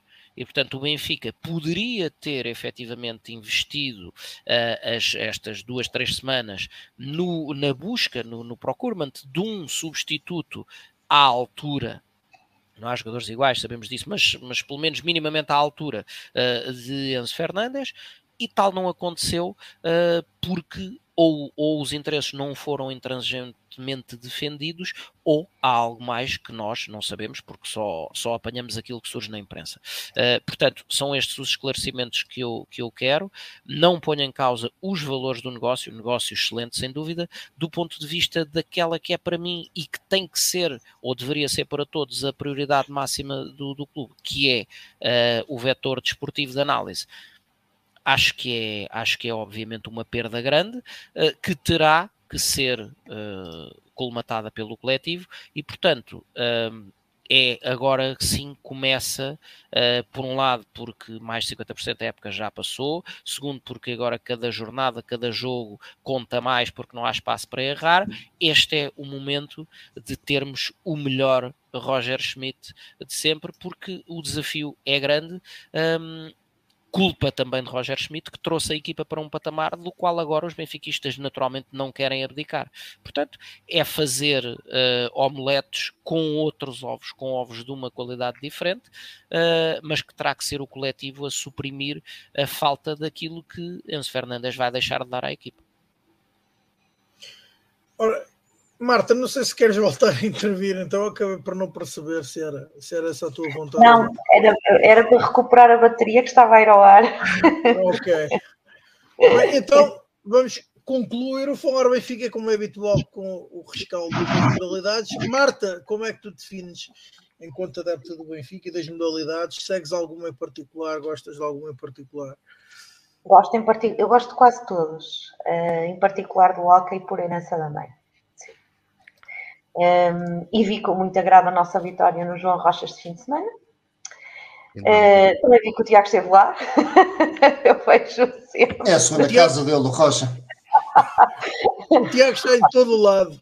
Mas sabes que eu nunca fui ao João Rocha. Ainda não fui ao João Rocha. Alvalade já fui imensa vezes, sou quase É excelente ir lá. É excelente ir lá, principalmente quando acontece Ganhar. aquilo Ultimamente que, que tem sido no, no domingo. É? Eu vou, Tiago, pá, ultimamente tem sido. Eu vou, eu vou ganho. Ainda não tenho lá nenhuma derrota. Tenho lá uma derrota, duas. Eu, por mim, é mandar-te sempre. Olha, e fizeram-nos um favor imenso porque vieram aqui ao Dragão Arena ganhar. Portanto, puseram-nos em primeiro e nós vamos a, a Alvalade e se, consolidamos a, a liderança. E, é, e hoje ainda foi mais consolidada porque o Porto empatou. Em Braga. Não sabia, não sabia. Não vi. Empataram a um. Empataram a um. Queres ver que vamos ser campeões de hockey? Não, ainda é playoff depois. Mas é, é importante ganhar. É importante ganhar é a fase regular. O problema e agora passou-se isto. Ter-se-á passado isto pelo Alexandre Gaspar Sim, passou-se essa rica vergonha também. Foi agredido pelo guarda-redes eh, do Sporting e da Seleção Nacional, Ângelo Girão. Epá, ele uh, tem tão bom de guarda-redes como de paranormal. Eu, é, eu acho que ultrapassa muito isso, ó Carlos. Ele vai, ele vai para além daquilo que é aceitável no desporto. O girão Sim, é. Eu, eu posso afirmar, por, por conhecimento de causa de, de, algumas relações que tenho com o mundo do hockey, uh, depois destransforma-se, sai do, do, do ringue e acho que, segundo reza a crónica, é uma pessoa impecável. Mas pronto. Olha, mas... conheço uma pessoa assim no futebol. Chama-se Pepe. campo é um animal. O, o Pepe dizias. Depois não, do Pep não, não, não conheço, não posso falar. Também tem assim esse, também tem esse assim, também tem esse, esse perfil que tu, que tu defines do girão. Mas desculpa a interrupção, um, continua, continua. Ah, e as nossas meninas, opa, as nossas meninas são o nosso orgulho. São o nosso orgulho. Elas são, opa, são impressionantes, são impressionantes. Eu não consigo ver os jogos todos, procuro sempre ver o máximo que posso. Eu vou ser muito sincera, eu não sou, eu já joguei handball, uh, mas é a modalidade que eu menos aprecio. Ver, ver, atenção. Uh, vejo os jogos entre os ditos grandes, os jogos importantes, procuro ver também, mas não é um desporto que me cative. Uh, opa, não me cativa. Gostava de jogar, era o único que tinha jeito para jogar. Um, eh, sobrepondo, aliás, eh, só sobrepor-se pela arbitragem, mas isso é outra conversa. mas, mas não, não sou mesmo apreciadora de handball à vista. De resto, procuro sempre acompanhar todas as modalidades, com particularidade no hockey, sim. Sempre. E se puder ter a minha mãe ao meu lado nos grandes encontros, melhor ainda. ela gosta, ela gosta, ela gosta. Ela gosta. Ora, uh não sei, o Carlos ou o Tiago, um dos dois queira começar com o seu. Eu vou só dar aqui uma coisinha breve e passa a bola ao Tiago. Pode força, ser, força, Tiago. Força, Até porque depois tu dominas mais a parte da agenda do que eu. Uh, há, houve N, N resultados uh, durante este fim de semana, mas também como a hora já vai longa, eu queria só destacar aqui dois ou três. Primeiro, uh, as nossas meninas, lá está, no, no futebol de 11, que na sua deslocação à Madeira tiveram algumas dificuldades para uh, materializar o seu domínio no tempo, uh, mas depois um jogo que estava difícil acaba com uma goleada, mais quatro golos marcados. Um, o Benfica, em algum regime de poupança, manteve uh, aquela a nossa estrela Kika, que ainda não está fisicamente a 100% no banco, como Chloé, e quando entraram a, a 15 minutos do fim, de repente, uh, Kika, a primeira vez que toca na bola, faz uma assistência para Chloé Lacasse, logo a seguir na marcação num livro, Chloé Lacasse faz outro golo, uh, passados mais dois minutos, um, Kika faz mais uma, mais uma, uma assistência para a estreia de uma jogadora jovem cujo nome eu confesso que não me lembro, mas marcar o seu primeiro gol de sempre pelo Benfica e de repente um jogo difícil e o Benfica sai da Madeira com quatro golos marcados e a manutenção do pleno de vitórias. Convém recordar, o Benfica só tem derrotas na Champions League, de resto em Portugal todos os jogos que as nossas meninas fizeram em todas as competições foram vitórias.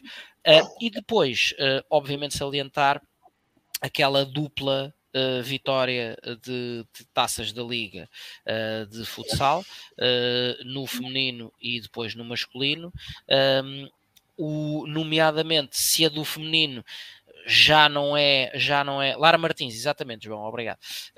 Se no feminino já não vai sendo novidade tal o calibre de, das exibições uh, e, e sede permanente de conquista que, a, que, as nossas meninas têm trazido, no masculino, uh, depois daquilo que foi algo surpreendente uh, o apuramento dos Leões de Porto Salvo para, para a final, após derrotar sem, sem mácula, sem margem para dúvida ao Sporting, um, o Benfica tinha a oportunidade dourada de, três anos depois, voltar aos títulos na modalidade uh, e foi o que fez. Um Benfica muito seguro, venceu, uh, o, o, venceu o nosso opositor por uh, 3-0, se não me falha a memória, mas num jogo que nunca teve, nunca teve em dúvida para onde é que tendia o resultado e depois foi com grande alegria que vimos.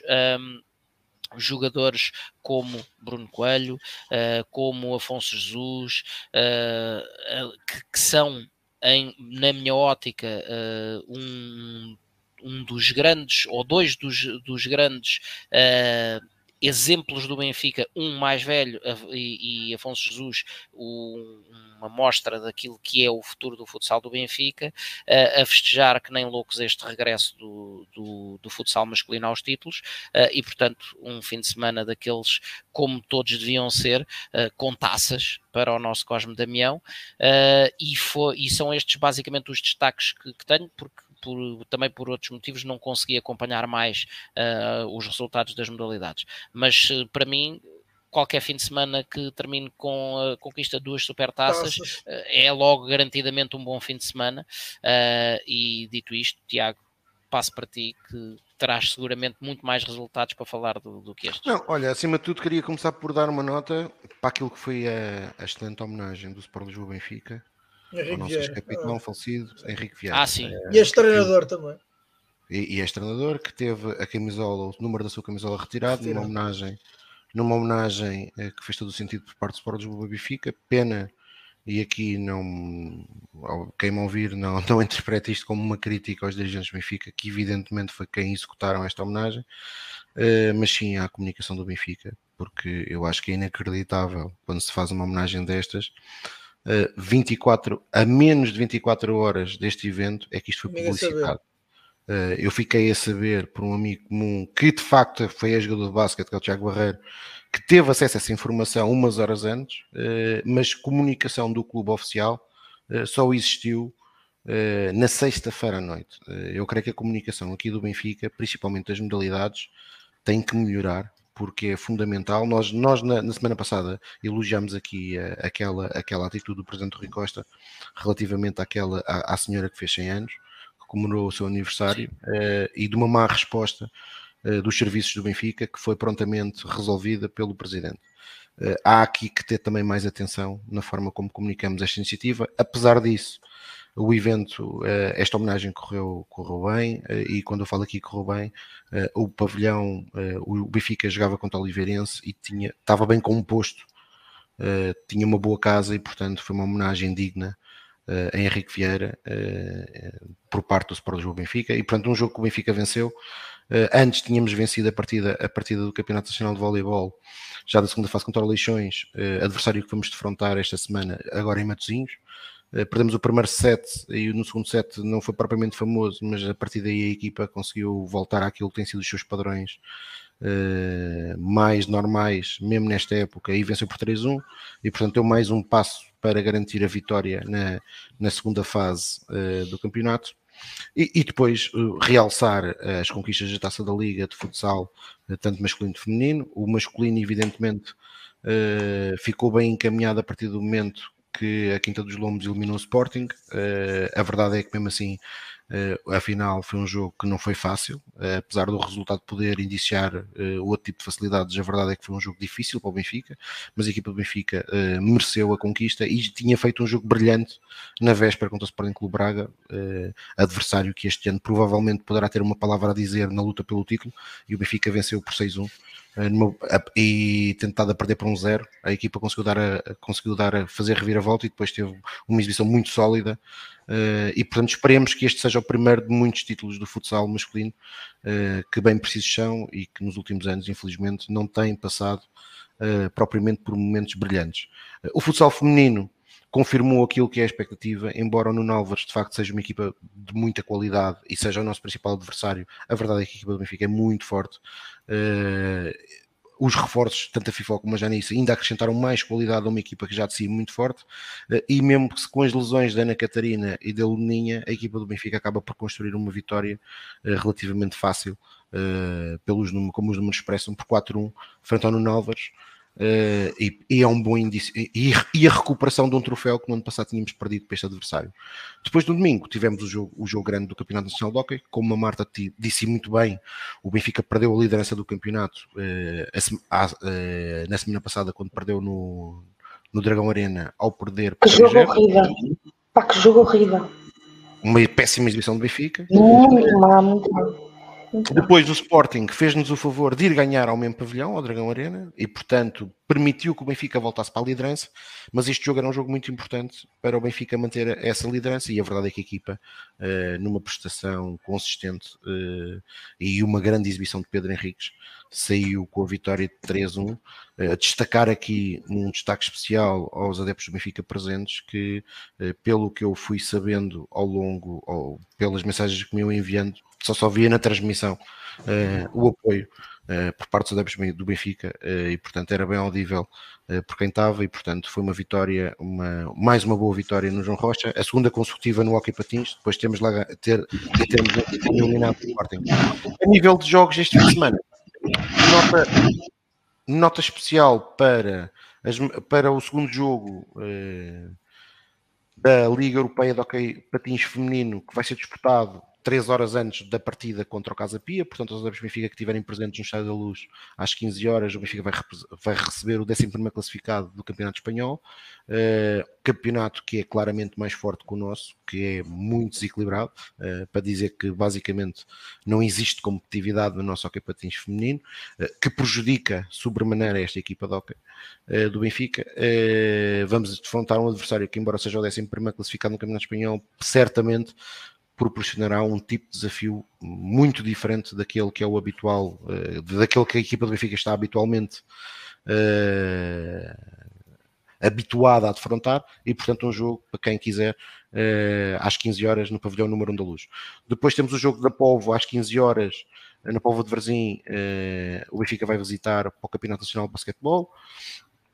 Vamos ter também ainda no, no sábado às 18 horas no pavilhão Gilianos Uh, mais uma jornada do Campeonato Nacional de Handball Feminino, sendo que esta semana e este fim de semana temos uma jornada dupla uh, no voleibol uh, masculino. O Benfica joga sábado em Matosinhos, às 8 horas, e depois no domingo, se eu não estou equivocado, o Benfica vai jogar novamente, mas agora ao, ao pavilhão do Vitória Sport Clube em Guimarães.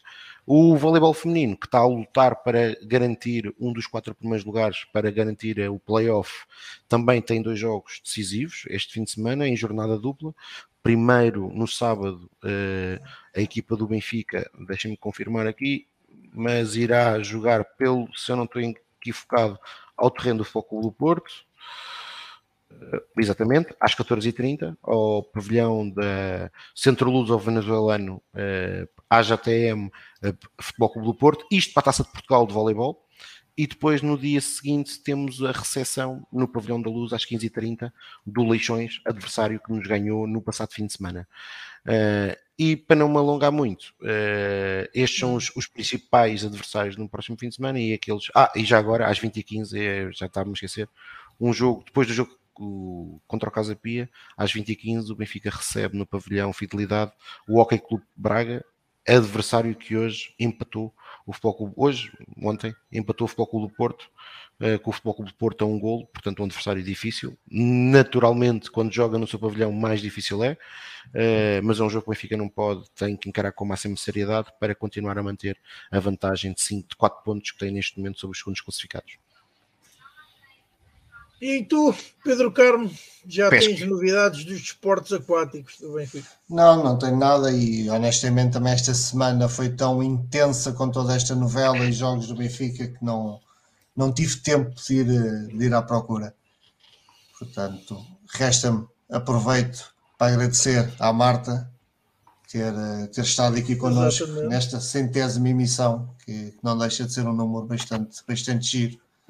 E esperemos que o futuro nos traga mais outras 100 emissões e possamos mais... daqui a uns tempos estar a festejar. Passas! Importas se não seres modesto, porque é que não pensas nas mil? Nas mil? É, é, é nas mil já estamos aqui todos de cabelos brancos e. Tu já tens, eu, eu já. Eu. Menos o vizinho. O vinho é difícil. Mas... Eu acho que o Tiago, nas mil edições, vai ter cabelo. Não, isso, isso. o inspire. Nem agradecer à Marta, esperar que ela aceite num, num futuro próximo outro convite que eu sei que é ela, que ela, que é, que é, que é, que ela, ter, ela ter participado não é propriamente algo que ela, que ela faça com, com, com, muita, com muita regularidade eh, e convites não faltam e portanto eu sei que ela... É pá, mas eu gostei muito. Obrigado. Agradeço-vos mesmo, mesmo. Foi... Obrigado, nós. Um, não, não, não. Um, obrigado eu. Tava... Deixas-me ter, se faz favor. Deixa, senhora, força. mesmo, obrigada. Para mim foi um gosto. Adorei. E, hum, sim, Tiago tem razão. Eu não sou muito. Um, eu sou muito tagarela, mas é mais pessoalmente do que propriamente nas redes sociais. Nas redes sociais é mais descrita. Mas foi um gosto. Adorei. E claro que aceitarei um convite. Claro que sim. Claro que sim.